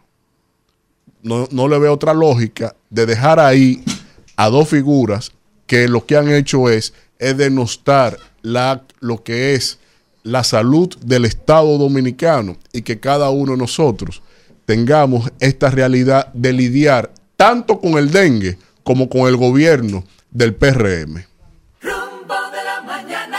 9, 16 minutos de la mañana y vamos de inmediato con el comentario de mi hermana Kimberly Taveras. Gracias, querida Daniela Caminero. Y como hoy, como todos los días, señores, queremos hacer un comentario de los temas que están en, el interés na- nacional, que son de gran importancia para la gente. Miren, hoy se celebra el Día de la Lucha contra el Cáncer de Mama y no podemos dejar pasar la oportunidad para recordar, aunque en días pasados hicimos un comentario sobre el tema, lo que significa el cáncer para nuestro país y que la forma de combatir el cáncer, la mejor manera de combatirlo es la prevención. Un diagnóstico a tiempo puede salvar muchas vidas y puede también eh, generar una ganancia de causa contra esa enfermedad, porque quiero decir que cuando el cáncer está presente en una familia, no es solamente al paciente que afecta, sino también a toda la familia, porque toda la familia se enferma. Lo digo porque mi familia está, hay tenemos dos pacientes, mi tía, Librada Duarte, y la hija de mi tía, que es mi prima también, Yarlenis Duarte, ambas con cáncer de mama, que están pasando por sus procesos de quimio y toda la familia, pues estamos pendientes a lo mismo. Por eso les digo que un diagnóstico a tiempo significa la diferencia entre poder salvar al paciente de la enfermedad o que no haya nada que hacer más que verlo sufrir y lamentarse del dolor. Por eso les digo que eh, a la medida de lo posible vayamos a hacernos nuestros chequeos, eh, la, eh, las autoevaluaciones, que hay mucha promoción en las redes sociales de cómo se hacen. Y también invito a las familias a que vayan también a hacerse sus chequeos a tiempo en los diferentes hospitales y con las diferentes jornadas que está haciendo el Sistema Nacional de Salud, el SNS, por todos los sectores. Nosotros solicitamos una para allá, me dicen que hasta enero está full, o sea que están siendo muy activos ellos con esas jornadas de prevención. Así que acudan masivamente a los centros que están realizando esta jornada de prevención y a los centros que la realizan durante todo el año. Es muy importante sacar esas dos, tres horas, ese mediodía, para ir a hacerse ese chequeo y así poder tener un diagnóstico a tiempo, porque la enfermedad tiene cura, pero es a tiempo. Y con este comentario quiero acompañarlo sobre eh, una denuncia que hizo ayer el ministro de, de Educación. Él decía que tiene mucho tiempo hablando al, al Ministerio de Agricultura y al Ministerio también de Medio Ambiente de la necesidad que hay en el país de controlar los, los fertilizantes y todos eh, los compuestos que se utilizan en eh, que tienen usos agrícolas, porque yo quiero que ustedes sepan que el control de calidad de los alimentos es sumamente importante. Nosotros los dominicanos tenemos que saber qué nos estamos comiendo. Y a- yo veo un desinterés con eso, sobre todo en la población, que esos temas que deben estarse hablando no se hablan porque la gente no tiene conciencia de lo importante que es. Y con este tema del cáncer, usted sabe la cantidad de fertilizantes, la cantidad de, de pesticidas que tienen sustancias cancerígenas y que hoy se utilizan en los productos que nosotros no comemos a diario.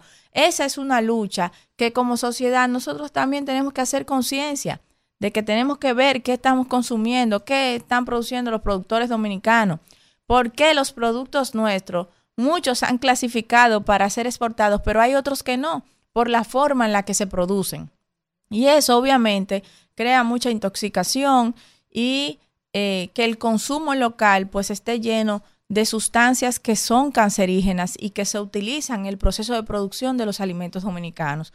En la lucha contra el cáncer, en el día de la lucha contra el cáncer, yo quiero elevar la voz sobre la producción de los alimentos y las sustancias que se utilizan en el proceso de producción. Hacer un llamado de atención a nuestras autoridades, sobre todo al Ministerio de Agricultura, al Ministerio de Salud Pública, al Ministerio de Medio Ambiente, que observen la producción en nuestros campos y que obviamente ofrezcan la formación necesaria para nuestros agricultores, para que ellos sepan por qué hay algunas sustancias que no se pueden utilizar. Es más, hay una gran lista de sustancias que ha sido descontinuada y que siguen usándose en el país para la producción local. Y eso, señores, hay que ponerle atención. Yo no sé cómo llegan al país, pero están llegando y la están utilizando nuestros productores. Eso es en cuanto a eso. En cuanto a lo anunciado ayer por el gobierno, que, como yo les decía a mis compañeros, obviamente el presidente estaba haciendo una serie de consultas de cómo iban los casos contra con el dengue y eh, como han ido en aumento de manera significativa, más de casi ya llegando a 13 mil casos y una gran cantidad de pacientes que en muchos de esos hospitales, en muchos centros de atención, han dicho que no hay camas para atender más pacientes. Pues de frente a esta situación, el presidente ha creado el Gabinete de Acción contra el Dengue, una de 10 medidas que se determinaron ayer en la reunión que tuvieron específicamente para tratar el tema del dengue, porque yo siempre he dicho que no todos los temas se pueden atender al mismo tiempo, pero qué bueno que ya se está atendiendo este tema porque ya eh, es insostenible la situación con el dengue en el país, entonces se anunciaron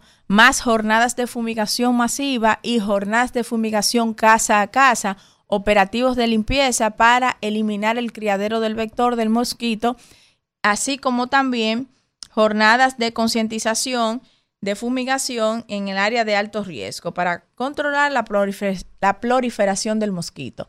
Creo que estas medidas son adecuadas y ojalá que las alcaldías se sumen, y tanto las alcaldías como los distritos municipales, las juntas de distritos, para que puedan combinar los esfuerzos y hacer estos importantes operativos. Y también que vayan debidamente identificados para que en el imaginario de la del crimen organizado que existe en el país, no se pongan entonces a organizar ellos operativos en vez de fumigación, de vandalización e ir a las casas haciéndose pasar por gente que están fumigando, porque es un temor también de mucha gente, que usted sabe que para fumigar a veces entran a la casa, van por los patios y tal, para que se haga un buen proceso de fumigación y la gente con estos problemas de inseguridad que tenemos en el país, pues tiene miedo, tiene miedo pero por eso es importante que vayan debidamente identificados para que puedan hacer el trabajo que todos estamos esperando que hagan y que ese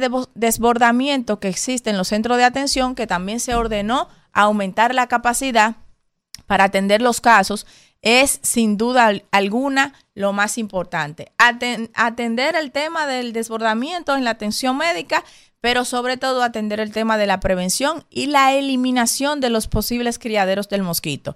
Además, la concientización para la población para que la población sepa cómo se cría el, mosquito, cómo eliminar los criaderos del mosquito, por qué no se puede tener agua acumulada en los patios y el tratamiento adecuado también al agua que se tiene guardada, porque mucha gente guarda agua en su casa, cómo se debe tapar los envases, cómo se debe colocar los mecanismos de, de adecuado cuidado para esas aguas que se están almacenando y cómo hacer también para el mismo tratar la enfermedad, porque no todos los casos tienen que ser hospitalizados, pero una adecuada hidratación, etcétera. Yo creo que la información en esto es vital, acompañada de esos operativos de fumigación que se van a hacer, operativos de limpieza y aumentar la capacidad de atención médica de los centros de, primera atención. Gracias, Isidro. Rumbo de la mañana. Bueno, regresamos en este rumbo de la mañana y ya tenemos por acá un hermano de este espacio, el senador de la provincia. venía, a trabajar para acá. Franklin Rodríguez, bienvenido, hermano. El, papá, el papá del canciller. bueno, buenos días, eh, mis distinguidos amigas y amigos.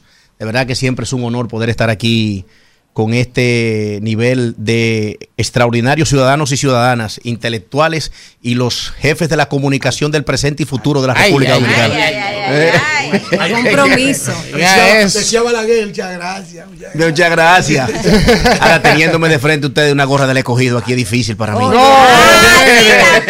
Está entre Y dos entre dos Ay. Virgen de la Ya lo sabe. Pero verdaderamente, con todo el respeto, eso es un equipo dominicano. No, yo, yo temprano definí Mi saludo en especial. clases sociales los equipos. Es verdad. Los seguidores suyos del Licey son la gurrupela. No, no, Los de las águilas son los campesinos y los escoidistas somos pop. Pero la gurrupela es mucha. Eh. La gurrupela es la mayoría.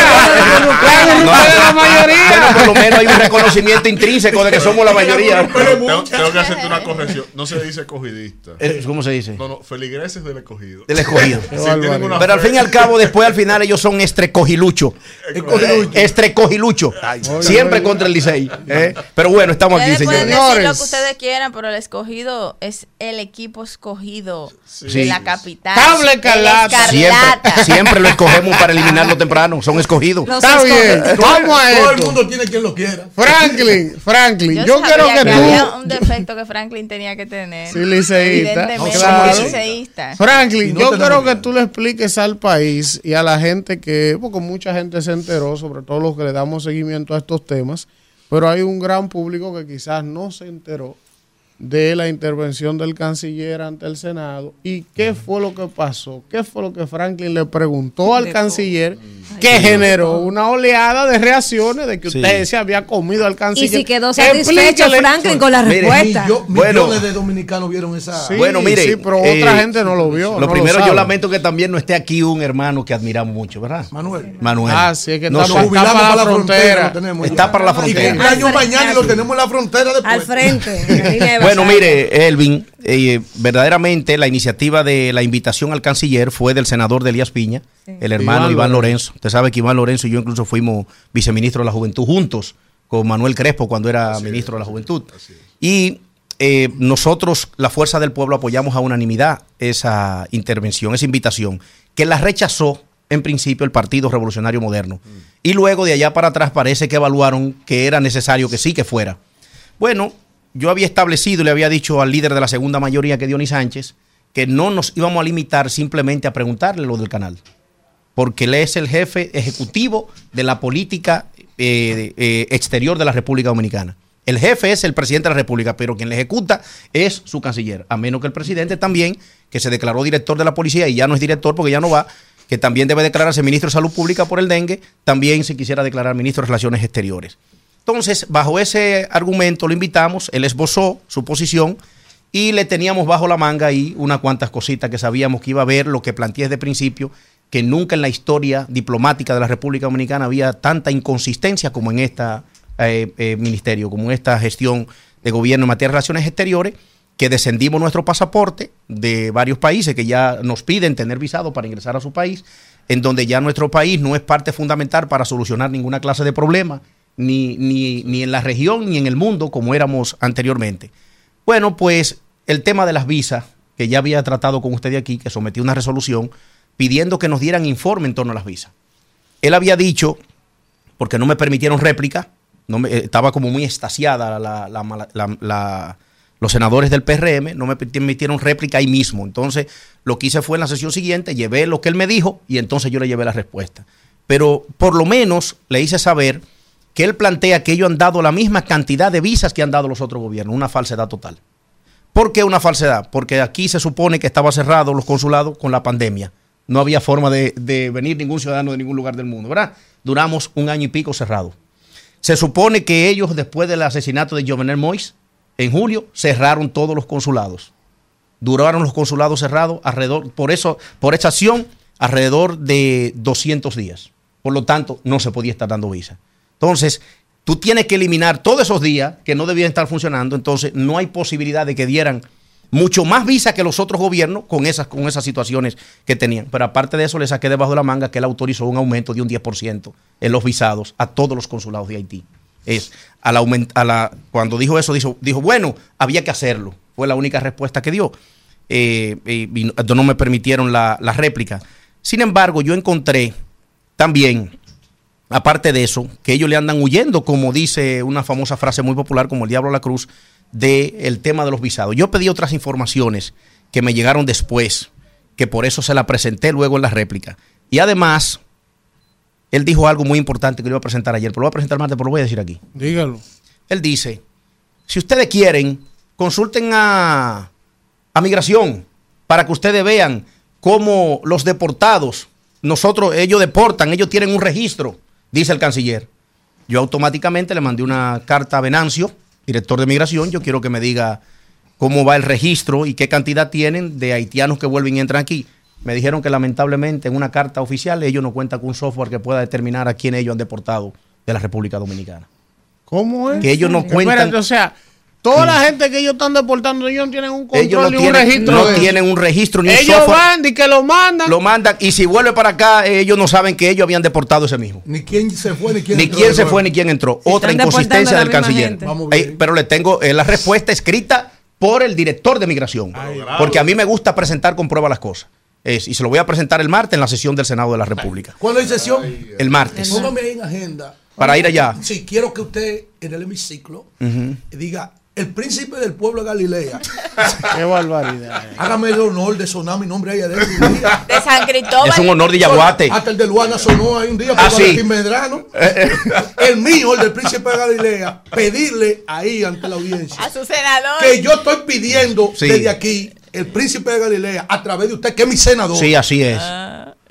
Que se interpele o que se invite al ministro de Ya Salud. dijeron que ya no. que la, no, perdón. Bueno, la diputada. Ah, bueno, la Cámara dijeron que no. Pero Eh. vamos ahora a la Cámara Alta. Yo Sí. quiero que usted ese día diga que por una inquietud del pueblo dominicano catalizada Eh, A través del príncipe a través de- del príncipe del pueblo de pueblo de Te voy a Galilea. decir, y un ciudadano de mi provincia, Muchas específicamente. Yaguate, que para mí no. y segunda lectura, seguro. Alfredo. Mira, mira. Un paréntesis. Y un colchete Lo- también. sí, los catalizadores son Sí. sustancias que se usan para que una reacción que ocurra lenta ocurra más rápido. Yo le voy a Ingeniera usted- química. yo No es- de los radicales Pero déjame hoy decir, y de los gases nobles radicales hoy. libres. Ah, no joda conmigo. Sí, siga ahí. No joda conmigo, que yo sé de química. Mira, mira, mira. eh, decirte, decirle y decirle a la audiencia lo siguiente. Lo primero es que yo dudo, aunque veo pertinente eso, y escuché al líder de la segunda mayoría y a, tiene que hacerlo. y a Bauta Roja mencionar no eso ayer. que lo hagan quedar mal en No, vergüenza. mencio- mencionar eso ayer. Pero pida eso. eh, que ellos quieran aprobar que otro ministro vaya a Ese hacer. papazo que él vive, coño teñido, Daniel por- Rivera, y nadie conoce porque- su voz. Bueno, coño, y el pueblo dominicano aguantando ese carajo ahí. Ya, ya, Verdaderamente. ya, ya, Verá- ¿Qué es lo que te pasó? Bueno, caballo, Bueno, creo que el hermano, que es un catalizador de informaciones, Eso también sí es él. constantemente. Yo escuchaba un comentario ahorita de otra gran figura de otro Dile programa que aquí, el amigo, otro San que Cristobalense de Jaina, Julio. Martínez Pozo, decir Ese negro de allá. que nunca, sí, que nunca, es intelectual es de allá, ¿eh? que nunca es tarde, ¿verdad? Porque evidentemente la acción del gobierno para la prevención del dengue es tarde. Yo escuché una joven politóloga muy aguerrida contra el presidente Leonel Fernández, muy a favor del gobierno, eh, una joven muy hermosa, por cierto, muy inteligente, por cierto. eh, La que decía que estaba cansada de meterse el celular entre los panes. más o menos. Ah, Yo no, vi no, no. Moreno, Moreno, Moreno, apellido Moreno Ajá. Para que la gente recuerde. decir ante el presidente de la República que cásese con la gloria y haga lo diferente a otros gobiernos y póngale atención a lo del dengue. Pero en su misma intervención dice que ella recuerda cuando era más jovencita El una cloro campaña cloro untado y tapado. tanque tapado. Esa campaña fue el gobierno de Leonel Fernández con Bauta Roja como ministro. Que de era Salud Pública. permanente, el Sin año embargo, entero. No podemos negar ni que sea del PRM, ni que sea el ministro de Salud Pública, han fallado en una campaña de orientación previa al pueblo dominicano. Pero Ahora, ya ¿qué es lo que no se- podemos recuperar? Ahora, ¿qué es lo que no podemos recuperar? Podemos evitar nuevos fallecimientos, lo que no podemos recuperar es lo que ya se fueron. Es así. Y quizás por mucha falta de información. Entonces, hermano, al fin y al cabo, eh, el canciller va a tener que seguir dándonos respuesta con las otras preguntas que yo le tengo el martes a él desde el hemiciclo. Qué barbaridad. Eh, Danira. Ellos preguntan. se cumplieron dos meses el pasado fin de semana de aquella tragedia de San Cristóbal. Así es. Y precisamente esta semana le variaron la medida de coerción, le quitaron el grillete, porque lo que tenía era grillete, Vidal Plus, un- una indemnización que tuvo que pagar, 300 mil pesos me parece que fue, y le variaron la coerción. ¿Cuál es el sentir del pueblo de San Cristóbal, porque ya vemos que la, la información se va diluyendo, ya le cambiaron la medida, eso no se ha hablado. Entonces, Sí. ¿cuál es el sentido Mire, de, de yo San tomé un, Cristóbal? un- yo tomé un turno, 29. la tragedia más grande en la historia de la República Dominicana, eh, superando a la que habíamos tenido anteriormente, que fue la de Palo Verde, el avión, ¿verdad? Sí. Eh, Quiero- esto, Quiero recordar que somos de San Cristóbal, profesor, discúlpeme, que en el gobierno de Hipólito en el 2002. fue la explosión del polvorín. Así es, Y bueno, así y se es. repite ahora en el gobierno de ellos la explosión de Sí. Vidal Pla. Coincidencias de la verdad. Pero no lo coincidencia. Bueno, miren, eh, además son gente Deje su conspiración. decirle que yo tomé que yo tomé un Ustedes- turno en el Senado con hice el planteamiento el, hice el planteamiento que eh, a mí como legislador me tocaba no dejar morir el tema y por eso he estado en conversaciones con muchas de las víctimas de lo que le ocurrió allí y además dándole seguimiento a un equipo honorable que sirvió de recepción de recursos, el cual ha recibido de una manera ataques feroces, yo digo innecesarios. Te voy a decir por qué. Ellos porque no han tenido quizás la capacidad comunicacional de poder venir a sentarse aquí o a otro medio de comunicación. Cuando usted incluye una institución como Loyola en un lugar, usted sabe que goza de un prestigio espectacular. En San Cristóbal, el que conoce que también está el de la Cámara de Comercio, un jovencito, el del Consejo Empresarial y el del Plan Estratégico para hacer la recepción de recursos, sabe que eso tendrá un manejo pulcro y excelente. Ahora bien, ¿qué es lo que pasa? Que el anuncio de las donaciones de dinero, eso llegó con nombre y apellido. ¿Nombre y apellido en qué sentido, hermana? Eh, Sur Futuro, una institución de demasiado prestigio, 20 millones recaudados, por eso para los bomberos para comprar un camión de bomberos y para y fue y lo entregó allá a los bomberos. Se anunció. El Banco Popular Entonces, también. el Banco Popular 30 millones, pero 20 para los bomberos, 10 para ayudar víctimas. Es, el Senado le di- aprobamos 3 millones, la Cámara de Diputados 2 millones para las víctimas. Y de ahí, de parte de ello, es que sale ayudar, entonces, de alguna manera, en base a un levantamiento económicamente a las víctimas de ese equipo.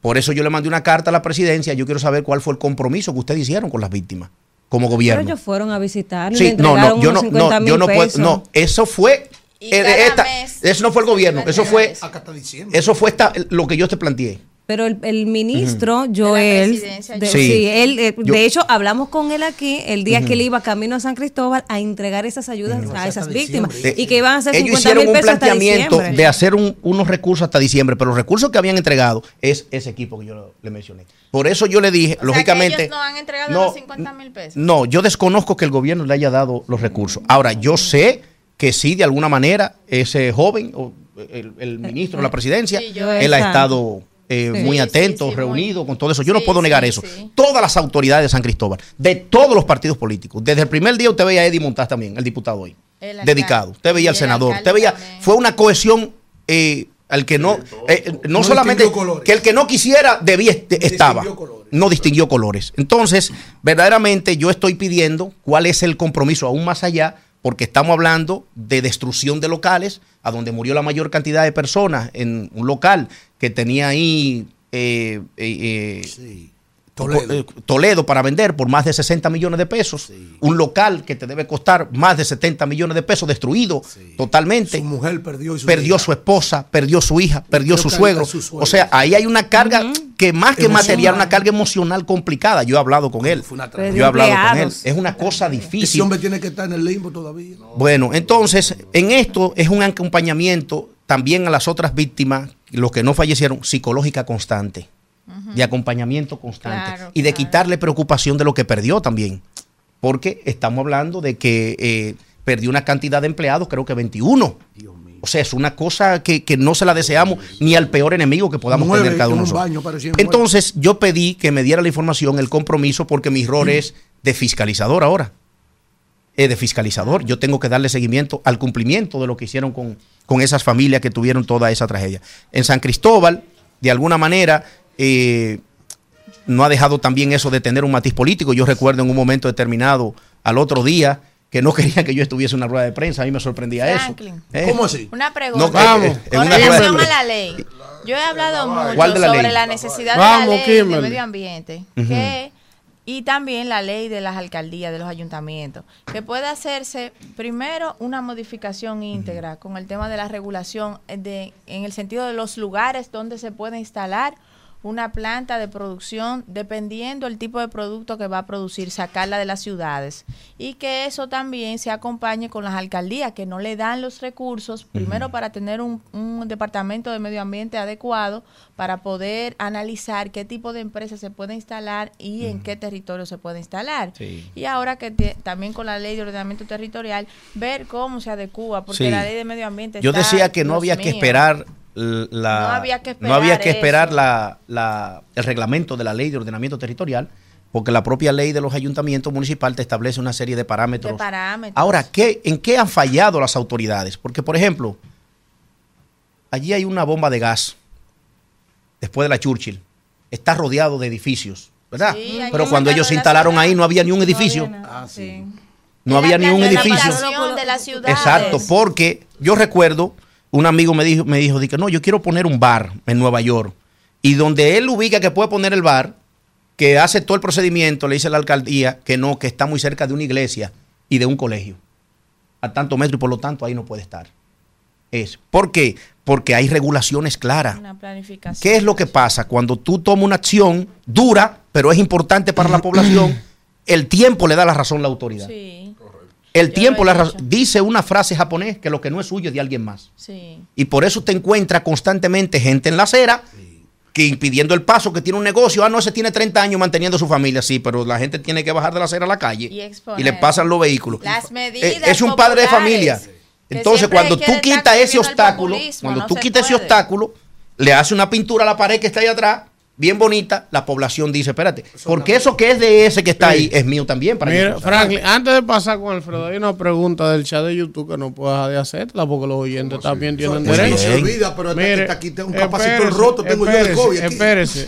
Eh, dice Rafa, un chisme, un chisme. Rafa. Dice Rafa que por qué que tú no te reúnes con los dirigentes de la Fuerza del Pueblo en San Cristóbal. Vamos a ver. Ven a mi pregunta primero. Sí. Espérese, deje que responda. De ahí. Claro. No, pero eh, a ver si es Pero, cierto. eh, si Eso ¿quién ha mandado ese maldito. Pero te- ¿Cómo va a decir que él no se reúne con los No, dirigentes de la Fuerza del Pueblo en San no, Cristóbal? no, como dice el. Ah, un No, es una de mentira eso. No, de responda a eso. Es un miembro. Otra, otra respuesta, Eh, pero No, no, no no. responda eso. No responda. No, Oye, ¿cómo está lo de la alianza? Oye, ¿cómo está lo de la alianza?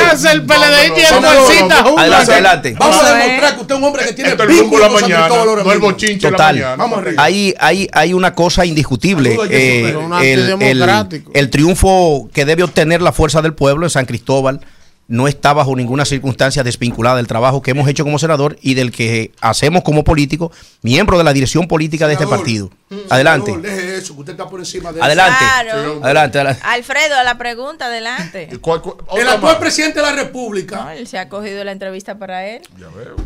Eso fue Picasso y Picasso. Tú aspiras senador El ahora país de San completo. Cristóbal, Alfredo. Ese hombre fue dos veces a San Cristóbal. Dice que el consulado de Olí es de él. El, sí, el consulado de Olí es mío. Eso está pactado eso En está Orlando. aprobado en primera y En segunda Orlando. lectura. En Orlando. Cuando gane la alianza Eso está en Alianza Rescate.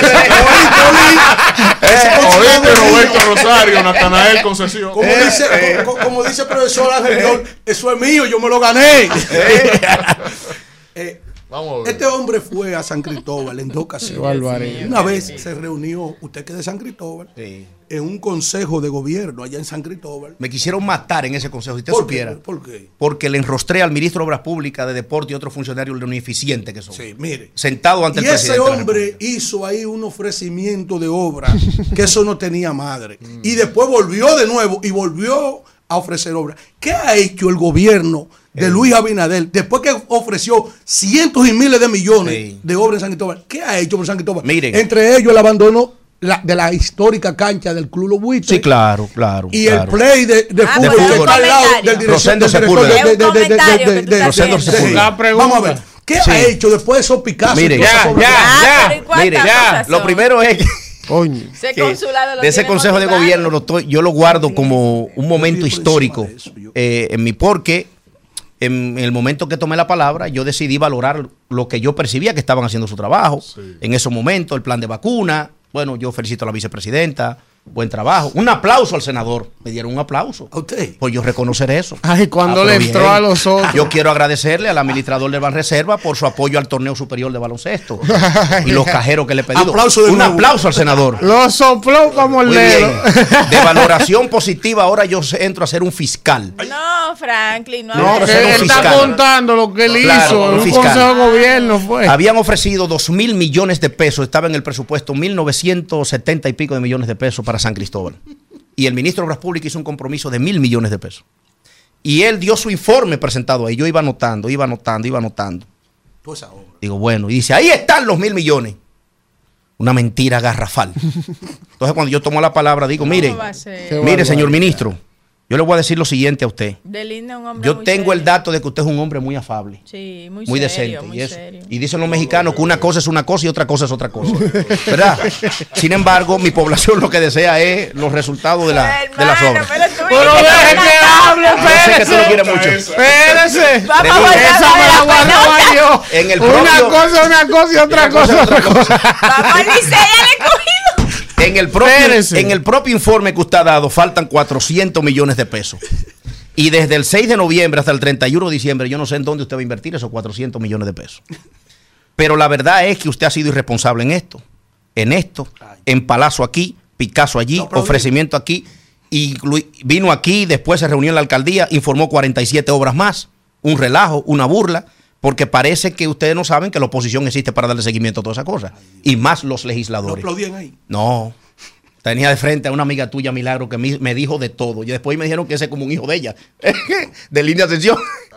De Doña Al- Milagro. De Doña Milagro. Al ministro de Amiga de Deportes. Yo no he visto un ministro más ineficiente en la historia política de República Dominicana y Estado que el ministro de Deporte actual. Está cerca. Es. Bueno, y resulta que también le digo, bueno, yo estoy sorprendido, presidente, porque usted le da la palabra al ministro de Deporte y dice que ha construido, reparado y adecuado canchas aquí en San Cristóbal. Le digo, pero venga acá, pero habrá otro San Cristóbal, será el de Venezuela. Será el de Venezuela.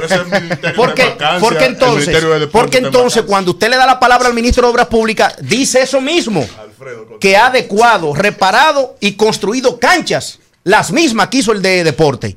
Informe el de Obras Públicas, pero para la sorpresa mía es cuando usted le da la palabra al de Desarrollo Provincial. Que dice que él ha construido adecuado las mismas canchas que hizo el de Obras Públicas y que hizo el de Deporte. presidente. Entonces le dije, presidente, aquí ocurre, aquí ocurre una de dos. Aquí ocurre una de dos. ¿Y usted le dijo eso? Aquí ocurre una de dos. Sí, claro, ahí. Aquí ocurre una de dos. tremenda Para aquí ocurre una de dos. Sí, sí, no, no. Eh, eh, ah, eh, eh, hemos sabido diferenciar esa línea imaginaria ¿Y qué usted la le dijo, senador? Digo, presidente, aquí hay una de dos. De los tres hay dos que están mintiendo, pero la realidad es que los tres le acaban de mentir. Aquí ahora mismo. El ministro de Deporte me respondió a mí diciéndome que, que él está de acuerdo que sí es verdad que lo han ayudado. No, usted dijo que usted construyó y que usted adecuó. Yo no sé qué, qué del presupuesto del Ministerio de Deporte que le ha tocado a San Cristóbal. Y ahí está el, el, el Rosendo Sepúlveda, que lo rompieron porque le quitaron, tumbar la pared y accionaron por una denuncia que hice la misma noche, mandaron una retro. Cada vez que yo digo algo, yo mandan una retro para que la población vea que está. Sin embargo, el presidente me dio una respuesta. Él me dijo, mira Franklin, con toda sinceridad te voy a decir lo siguiente. D al final. Te voy a decir lo siguiente. Seriedad. Lo poco mucho que se ha hecho aquí, el 90% ha sido por tu impulso. Y ha sido por así es, a la clara. Adelante de ellos. De todos, porque ellos a aplaudir ahí. porque cuando el- entonces lo primero que dijo el presidente fue Tú tienes que saber que lo que llevamos es dos años y pico en el gobierno y no 30 años. Ahí me dieron le dieron un aplauso y un búho a mí que tú no te imaginas. y yo sentado, estoico, ahí sin problema. sí. Porque no me tomo nada personal. No me tomo nada personal, nada en absoluto. Entonces, sin embargo, sin embargo, eh, ha ocurrido Picasso, por ejemplo, mi última. En mi última intervención, mi última intervención en el Senado, yo le dije, miren por dónde va el presidente volando bajito en el helicóptero para un acto que hizo en el Polideportivo, otra de las denuncias que hemos hecho, porque el compromiso no solamente fue a recuar el Polideportivo, sino la construcción de lo que yo le llamo el Constituyente Arena, o algunos le dicen la Arena del Sur, en San Cristóbal, una, promesa de campaña. Digo, miren el helicóptero, donde está volando el presidente bajitito encima del estadio Rosendo Sepúlveda de fútbol, que se han tirado 9 mil millones de fotos, todo, cada rato, ya vamos a hacer el cosa. Y los muchachitos, lamentablemente, digo, yo quería que aterrizara ahí, hasta le pedí perdón después, no, porque va y se hundía el helicóptero en el lodo que hay. Qué barbaridad. Eh, Pre- así. senador, y la cancha no puede ni decir. Respóndame. Ya me enteré que lo pusieron en licitación en un lugar que no es la que le corresponde. Oiga esta, senador. Dos cosas. Franklin Rodríguez, la gente lo está oyendo, lo ve, tiene dominio de su provincia, Ay, de los temas, de las señor. problemáticas, le da seguimiento. Pero Franklin decidió no aspirar. No va, Franklin. Y- Decidió desde, no dos, aspirar. desde que tenía dos meses dije eso. Exacto. Ah, el próximo entonces, senador de San entonces, Cristóbal se pero llama que se Gustavo espere. Está está complicado eso.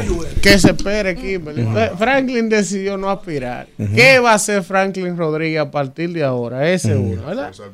Y entonces, y entonces, el tema de la alianza Rescate RD. Usted es un bien. estudioso de la Sí. política. Usted es un hombre de abajo, de arriba y del medio. El olfato de Franklin, porque yo, por ejemplo, percibo que con el dilema de Danilo, que hubo que ponerle una vaina aquí para que se diera, se ha perdido un tiempo valioso políticamente hablando. Me identifico de eso de que se ha perdido un tiempo. Entonces, entonces, Franklin, desde tu perspectiva, puede ser exitoso esto, una realidad Sí. que, Mira, que pueda derrotar al lo primero, oficialismo. lo Vamos primero ver. es que yo te quiero Al politólogo, no diga al publica- simpatizante de la fuerza del pero pueblo. primero pero eh, para primero te voy a hablar dirigente de la fuerza del pueblo yo quiero felicitar y valorar el trabajo hecho por quien coordina esa comisión de parte de la fuerza del pueblo compañero Roberto Rosario y los demás integrantes que están en esa comisión. Porque los informes la dirección política constante es verdaderamente eh, había mucha resistencia no en nosotros. Porque el presidente Fernández da una orientación, ese es el líder, nosotros hemos escogido a, a Leonel Fernández como nuestro líder, por lo tanto entramos en un debate de ideas, no en discusiones, debate de ideas, y comprendimos aquellos que no entendían la posibilidad de eso, todo el mundo comprendió, el líder vio eso. ¿Por qué? Porque en el antiguo partido donde estamos, lo que se llama el comité político, encabezado por él como presidente, tomaron las decisiones y eso dio un resultado que nos convirtió en el partido político más exitoso de, de los últimos tiempos en América Latina. Entonces, bajo esa condición, yo me identifico mucho de que se perdió tiempo, mucho tiempo, en que de la otra contraparte pudiesen entender a plenitud, sobre todo el liderazgo de allí, de la importancia de una alianza. ¿Por qué? Porque han sido todas las alianzas han dado resultados. Lógicamente, en el 2020 tuvo un éxito un partido que lo que ganó fue la circunstancia y quien perdió fue el PLD, no ganó el PRM. Quizás se daría otra vez en el 2024 lo que ocurrió en el 2000, como dijo Leonel, que en lo que no entendieron cómo salimos, tampoco entendieron cómo fue que llegamos. Quizá el PRM va en esa misma línea, porque veo un exceso de confianza en ellos, de que ellos están ganados, de que ellos tienen un 60% y así por el estilo. Sin embargo, esta última semana, como todos ustedes han sabido y, lo han hecho saber desde aquí, se ha avanzado enormemente en la construcción de esa alianza de rescate RD. Y yo no tengo la menor duda de que esa alianza va a dar resultado positivo eh, en, en cada uno de los municipios, los 158 municipios. No que vamos a ganar los 158 municipios, sería una osadía de mi parte yo poder decir eso, ni en los 236 distritos municipales, ni las 32 senadurías. Ahora, lo que yo sí te puedo decir que al día de hoy eh, esa alianza complementada en la práctica, con la sinceridad de cada lado, de que donde el candidato sea del PLD, sin lugar a dudas, recibirá el apoyo irrestricto de la fuerza del pueblo, porque no hay forma de desviar lo que nuestro líder hizo y de lo que ocurra también en donde el candidato sea de la fuerza del pueblo, el apoyo del PLD, sin lugar a dudas, yo percibo que más del 75% de los estamentos de Estado, de elección, del poder municipal y el poder congresual, sin Ay, lugar a dudas, va a tener un éxito rotundo que nos permitirá entonces eh, la- lo que pasa, todo el mundo sabía que la, la familia bochista tenía que unificarse, ¿verdad? Lo importante de esto es que tenemos también dentro de la familia bochista a- al, crea- a- al líder de uno de los discípulos más aventajados de eh, Juan Bosch, que es el doctor José Francisco Peña Gómez, que lo representa el Partido Revolucionario Dominicano, que también está Y el príncipe eh, de parte. Galilea con los cuatro blogs. Franklin, gracias. Eh, Vámonos, eh. Isidro. Bueno, 10 en punto de la mañana y vamos con el breve comentario del príncipe del pueblo de Galilea, el señor Alfredo de la Cruz. Decía Balaguer, muchas gracias, muchas gracias. Señores, miren, gracias por el favor de su sintonía. De verdad que ha sido eh, una mañana muy productiva, porque hemos tenido eh, una calidad de entrevistado. Estuvo aquí el pastor Dio Astacio, del Partido Revolucionario Moderno. Estuvo aquí ahora mismo el histórico eh, senador de la provincia de San Cristóbal, de la cual yo pertenezco, aunque soy del municipio de Yaguate, Franklin Rodríguez. Y lo digo histórico porque me siento representado de la manera en que un momento tan crítico como el que vive la República Dominicana de frente a esta crisis con Haití, de manera destacada se paró en el hemiciclo y enfrentó al canciller de la República Dominicana que lejos de ser el canciller de los dominicanos, es un canciller pro Haití.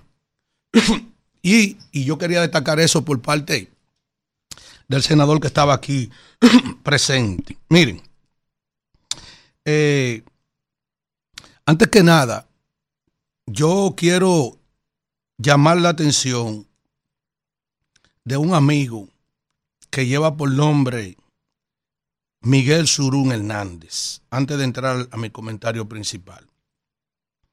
Miguel Surún Hernández ha sido objeto de cuestionamiento por sus años dirigiendo el Colegio de Abogados por tres importantes juristas. Uno de ellos, Gregory Castellano, quien fue procurador general de la República, quien presentó una denuncia ante la Procuraduría General de la República por un sinnúmero de situaciones que se están denunciando alrededor de la administración de los fondos del Colegio de Abogados. Y dijo inclusive de que Miguel Surún Hernández tiene que dar explicación por unos 300 millones de pesos que entienden se han malversado en los años que lleva dirigiendo el colegio de abogados.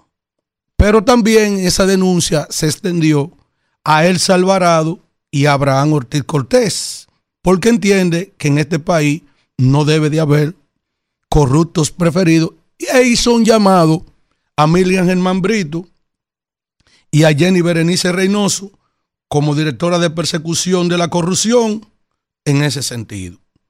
Pero a esa denuncia de Gregory Castellano, también se sumó el jurista Mario Fulcal. Y Mario hizo un llamado también al Ministerio Público para que actúe en contra de quien preside el colegio de abogados Miguel Surún Hernández y lo hizo en esa misma dirección porque dijo que había utilizado los fondos de esa entidad con fines pecuniarios hasta el punto de que entiende que se han cometido crímenes y delitos y actos de corrupción, porque incluso se les indica a Miguel Surún haber comprado cinco solares con dinero del Colegio de Abogados en Higüey, en la zona este del país. Y yo pienso que al igual que esa otra denuncia que hizo Mario Fulcal, se extiende también al abogado, a otro abogado que también exige lo mismo y lo acusa aún más a Surún Hernández de tratar de sobornar y, y corromper hasta la Defensoría Pública. Esta denuncia entonces la hace el Salvador, el, el abogado Mártires Salvador Pérez también, que dice que el presidente del Colegio de Abogados, Miguel Surún, intentó sobornar, sobornar e interferir en las funciones de la dirección de la Defensoría Pública y cometió actos de corrupción al pedirle que le traspasaran los casos de narcotraficante y narcovalores que llevaba a esa entidad para asignarle abogado de ese, de esa, de ese gremio. Y puntualizó, dice aquí, Salvador Pérez puntualizó, que la entonces directora, directora de la Defensoría Pública, Laura Román, se negó rotundamente a esa petición, argumentando que eso es acto de corrupción y que ella no se iba a prestar a eso.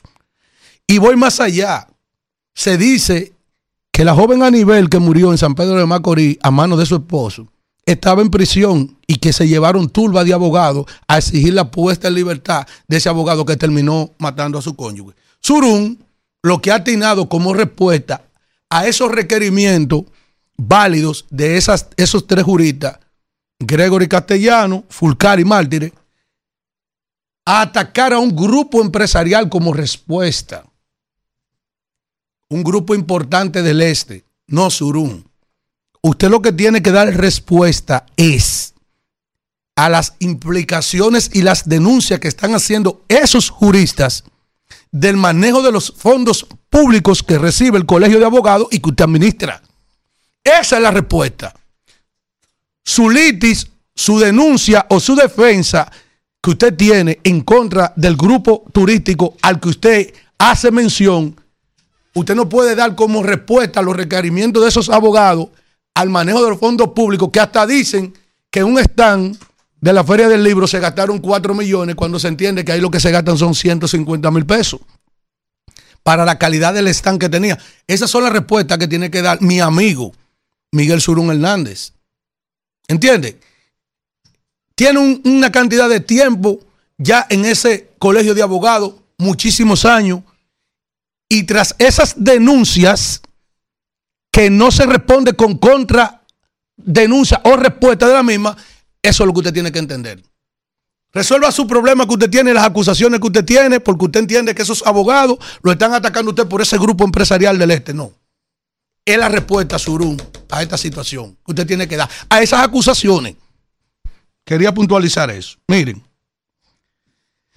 eh, el destacado comunicador Hugo Veras está siendo objeto en este momento de unas denuncias por parte de un contratista que dice que hay una mafia en el Intran que le impidió participar en la, en la licitación y utilizó el nombre de su empresa. Se dice que quien ganó la licitación de los semáforos es una persona que estaba nombrada con 70 mil pesos seis meses antes en el Intran. Hugo, muy airado, contestó y le llamó hasta disparatosos a quienes están llevando a cabo esa denuncia, que tantas otras denuncias hemos traído aquí de la manera en que se están saltando los procesos y abusando de los oferentes, los distintos comités de compra. Yo traje una esta semana de, del director de ET, Martín Robles, lo que están haciendo con todas esas licitaciones. Yo no voy a entrar en consideración sobre lo que aconteció con esa licitación que Car- Carlos Ariel Zavala, representante de la empresa Control y Tráfico de semáforo, denunció al Instituto eh, del Transporte Intran, que dice que han organizado una licitación fraudulenta en la que excluyeron a las empresas con experiencia, y esta solamente tenía seis meses, y pertenece a una persona que estaba en la nómina de esa institución hacían seis meses. Y dice que calificaron una empresa de carpeta con apenas siete meses de creada y le asignaron una labor por más de 26 millones de dólares. Pero no solo eso, también denunció que el contrato anterior ganado en el 19 por un valor de 23 millones de dólares fue anulado por esta misma dirección de compra y contrataciones sin ninguna justificación alguna. Dijo que ahora la empresa Transcorp Latam utiliza sus equipos, usurpó su nombre y su logo y no ha habido forma de hacer respetar los derechos adquiridos y ni siquiera recurriendo a la Dirección de Ética e Integridad Gubernamental, donde está Milagro Ortibó, le han hecho caso, ni al Tribunal Superior Administrativo, ni a ningún otro departamento judicial. A eso es que debe de dar respuesta Hugo Vera y no salir con esta bravuconada. Es un asunto técnico legal que está debidamente regulado en la ley 340-06 de compra y contrataciones. No se puede poner guapo nadie. Él está mintiendo, somételo. Si él está mintiendo, usted tiene que prestarle atención porque se trata de millones de dólares. Sométalo y discutan con él esa situación. Ese hombre yo no lo conozco. Sí, que lo someta. Hugo dijo que lo va a someter. Que lo someta. Vamos a esperar el sometimiento. Finalmente, eh, profesor, eh, da pena que el- el- el- la Cámara de Diputados no permitió que se lleve a ese, a ese, a ese, a, a ese lugar importante del país de fiscalización y de representación y legislación al ministro de salud. Yo dije ayer que el presidente había dado como respuesta el silencio y tuvo que la presión social volcarse en las redes sociales, en los medios de comunicación, para que este hombre que preside la República Dominicana pueda congregar allí a una cúpula en, amplia comisión cuando eligen al señor Méndez para darle seguimiento cuando debió presidirla el ministro de Salud que no habla. Yo le pedí al, senador que estaba aquí que lo llamen ellos por el Senado a ver si va como pasó con el, con el canciller. Porque es que República Dominicana tiene un serio problema con este gobierno, que es que ha venido recibiendo atribulaciones por cosas que están pasando en educación. Sigue recibiendo atribulaciones. El caso de las migraciones, ni hablar. Las relaciones exteriores en manos de prohaitianos sigue recibiendo atribulaciones. La seguridad y la delincuencia acabando con este país. Ustedes vieron lo que pasó ahora con las academias. Seguimos teniendo problemas de salud pública por dos personas que, que ha sido que ha sido un fracaso su paso por allí, de Mario Lama y de Daniel y de Daniel Rivera. Tenemos problemas con el 911, con el metro y pasaporte y también tenemos la tribulación de la crisis energética por la que atraviesa este país con un sinnúmero de apagones sin dejar de lado los altos precios de la canasta familiar. Yo quiero que alguien me diga si no es verdad que si él gana yo me retiro. Vámonos. Rumbo de la mañana. Regresamos en este rumbo de la mañana y vamos con el pueblo. Buen día, ¿quién nos habla y de dónde? Buenos días, Elvis. Buenos días, ese gran equipo del mejor programa de radio y televisión, Rumba de la Mañana. Adelante. ¿Oíste, Antonio? El mejor programa, con el mejor contenido, Rumba. Eh, quisiera referirme a Dios Anastasio. Espero en Dios que Dios, eh, si aplica la sabiduría, pide sabiduría a Dios, pueda hacer un gran trabajo en la zona oriental como alcalde por el PRM. También quisiera decir algo sobre lo que está pasando en salud pública. Eh, yo creo que la oposición fue el primero que debió de decir con sus soldados, vamos a fulmigar para la calle. No es lo mismo estar criticando que actuar, porque si ustedes saben que eso es un problema que va a quitar vidas, ustedes debieron de estar al frente también. Aquí se está haciendo el trabajo y se sigue haciendo el trabajo. Quizá hay errores y cosas que se cometen, pero para usted hablar de que usted quiere una población y que usted quiere gobernar, usted debe de poner el primer grado de arena. Salgan, fulmiguen como un batallón, salgan casa por casa. No es criticar y hablar, es Bueno, ahí está. Buen día. Buenos días, rumbo de la mañana. ¿Quién nos habla y de dónde? Manuel Santana de Barahona. Adelante, Manuel. Sobre la alianza que tiene el PLD y el, y el Partido Verde. Es una alianza para ellos mismos como derrotarse, porque entre ellos no tienen confianza. ¿Usted me entiende? Entonces, por eso el partido, el PRM, se vaya en primera vuelta, con Dios, con Dios en adelante. Gracias por su llamada. Buen día, ¿quién nos habla y de dónde? Ah, ya, New York City. Aquí tenemos que la orquesta es el Congreso y el cocinado simplemente se le sirve a los participantes y le pasan el rodillo al público. No es que no hay que haberlo ni mal. Esto es que no hay consideración de tener conocimiento de un pueblo bruto. Y todo no hay derecho. Bueno. Buen día, ¿quién nos habla y de dónde? Sí, buenos días. Le habla Jenny. Hola, Jenny. Sí, para decirle que ustedes estaban hablando ahorita acerca del dengue. La verdad es que el dengue ha sido una enfermedad que ha destruido muchas vidas y veo que ayer el presidente dijo que va a tener algunas medidas para que todo esto se vaya erradicando, como eh, de erradicación de fumigación, o sea, fumigación y fortalecimiento de las campañas, sensibilización, todas esas cosas, para que si se un poco esta enfermedad, porque imagínense. Bueno. Buen día, ¿quién nos habla y de dónde? Buenos días, rumboso de nuevo. El León. Oiga, muchacho, eh, ahí llama uno del PRM que me dice de que es rumboso a ustedes. Díganle a él que yo tengo eso registrado aquí en los Estados Unidos y lo registré allá. Y aquí en ONAPI. Si no quiere caer preso, que, que deje de estar usando a, la cuestión de rumboso. Y por otro lado, muchachos, ustedes no pueden estarse llevando de todo lo que lo dicen, lo que le dicen. Yo en el 2000, yo estaba ahí cuando estábamos trabajando por Danilo Medina y yo siempre he sido leonelista. Y el, el equipo el equipo que yo estaba en Tamborizolo, formamos 32 organismos de comité de trabajo PLDista para Danilo Medina y me metí en una mesa como delegado sin cobrar y todo eso para que Danilo Medina, lo que pasa es que recuerden que en el 96 el candidato del Partido Reformista fue Jacinto Penado.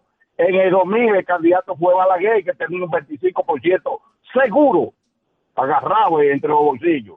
Entonces, por esa situación fue que Danilo perdió, además de que Danilo no tenía carisma.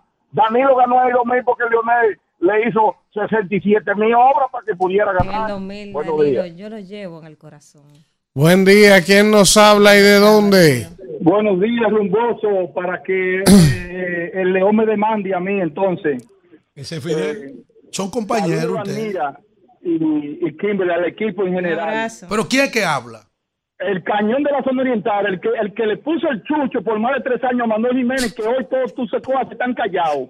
Eh, déjame decirte, déjame decirte, eh, Herbie, y déjame decirte esto. Primero, así como el presidente hizo una reunión de emergencia con el ministro de Salud y Nacional, que haga una reunión de emergencia también con los directores de las ERE, que, que esto no tiene mamacita.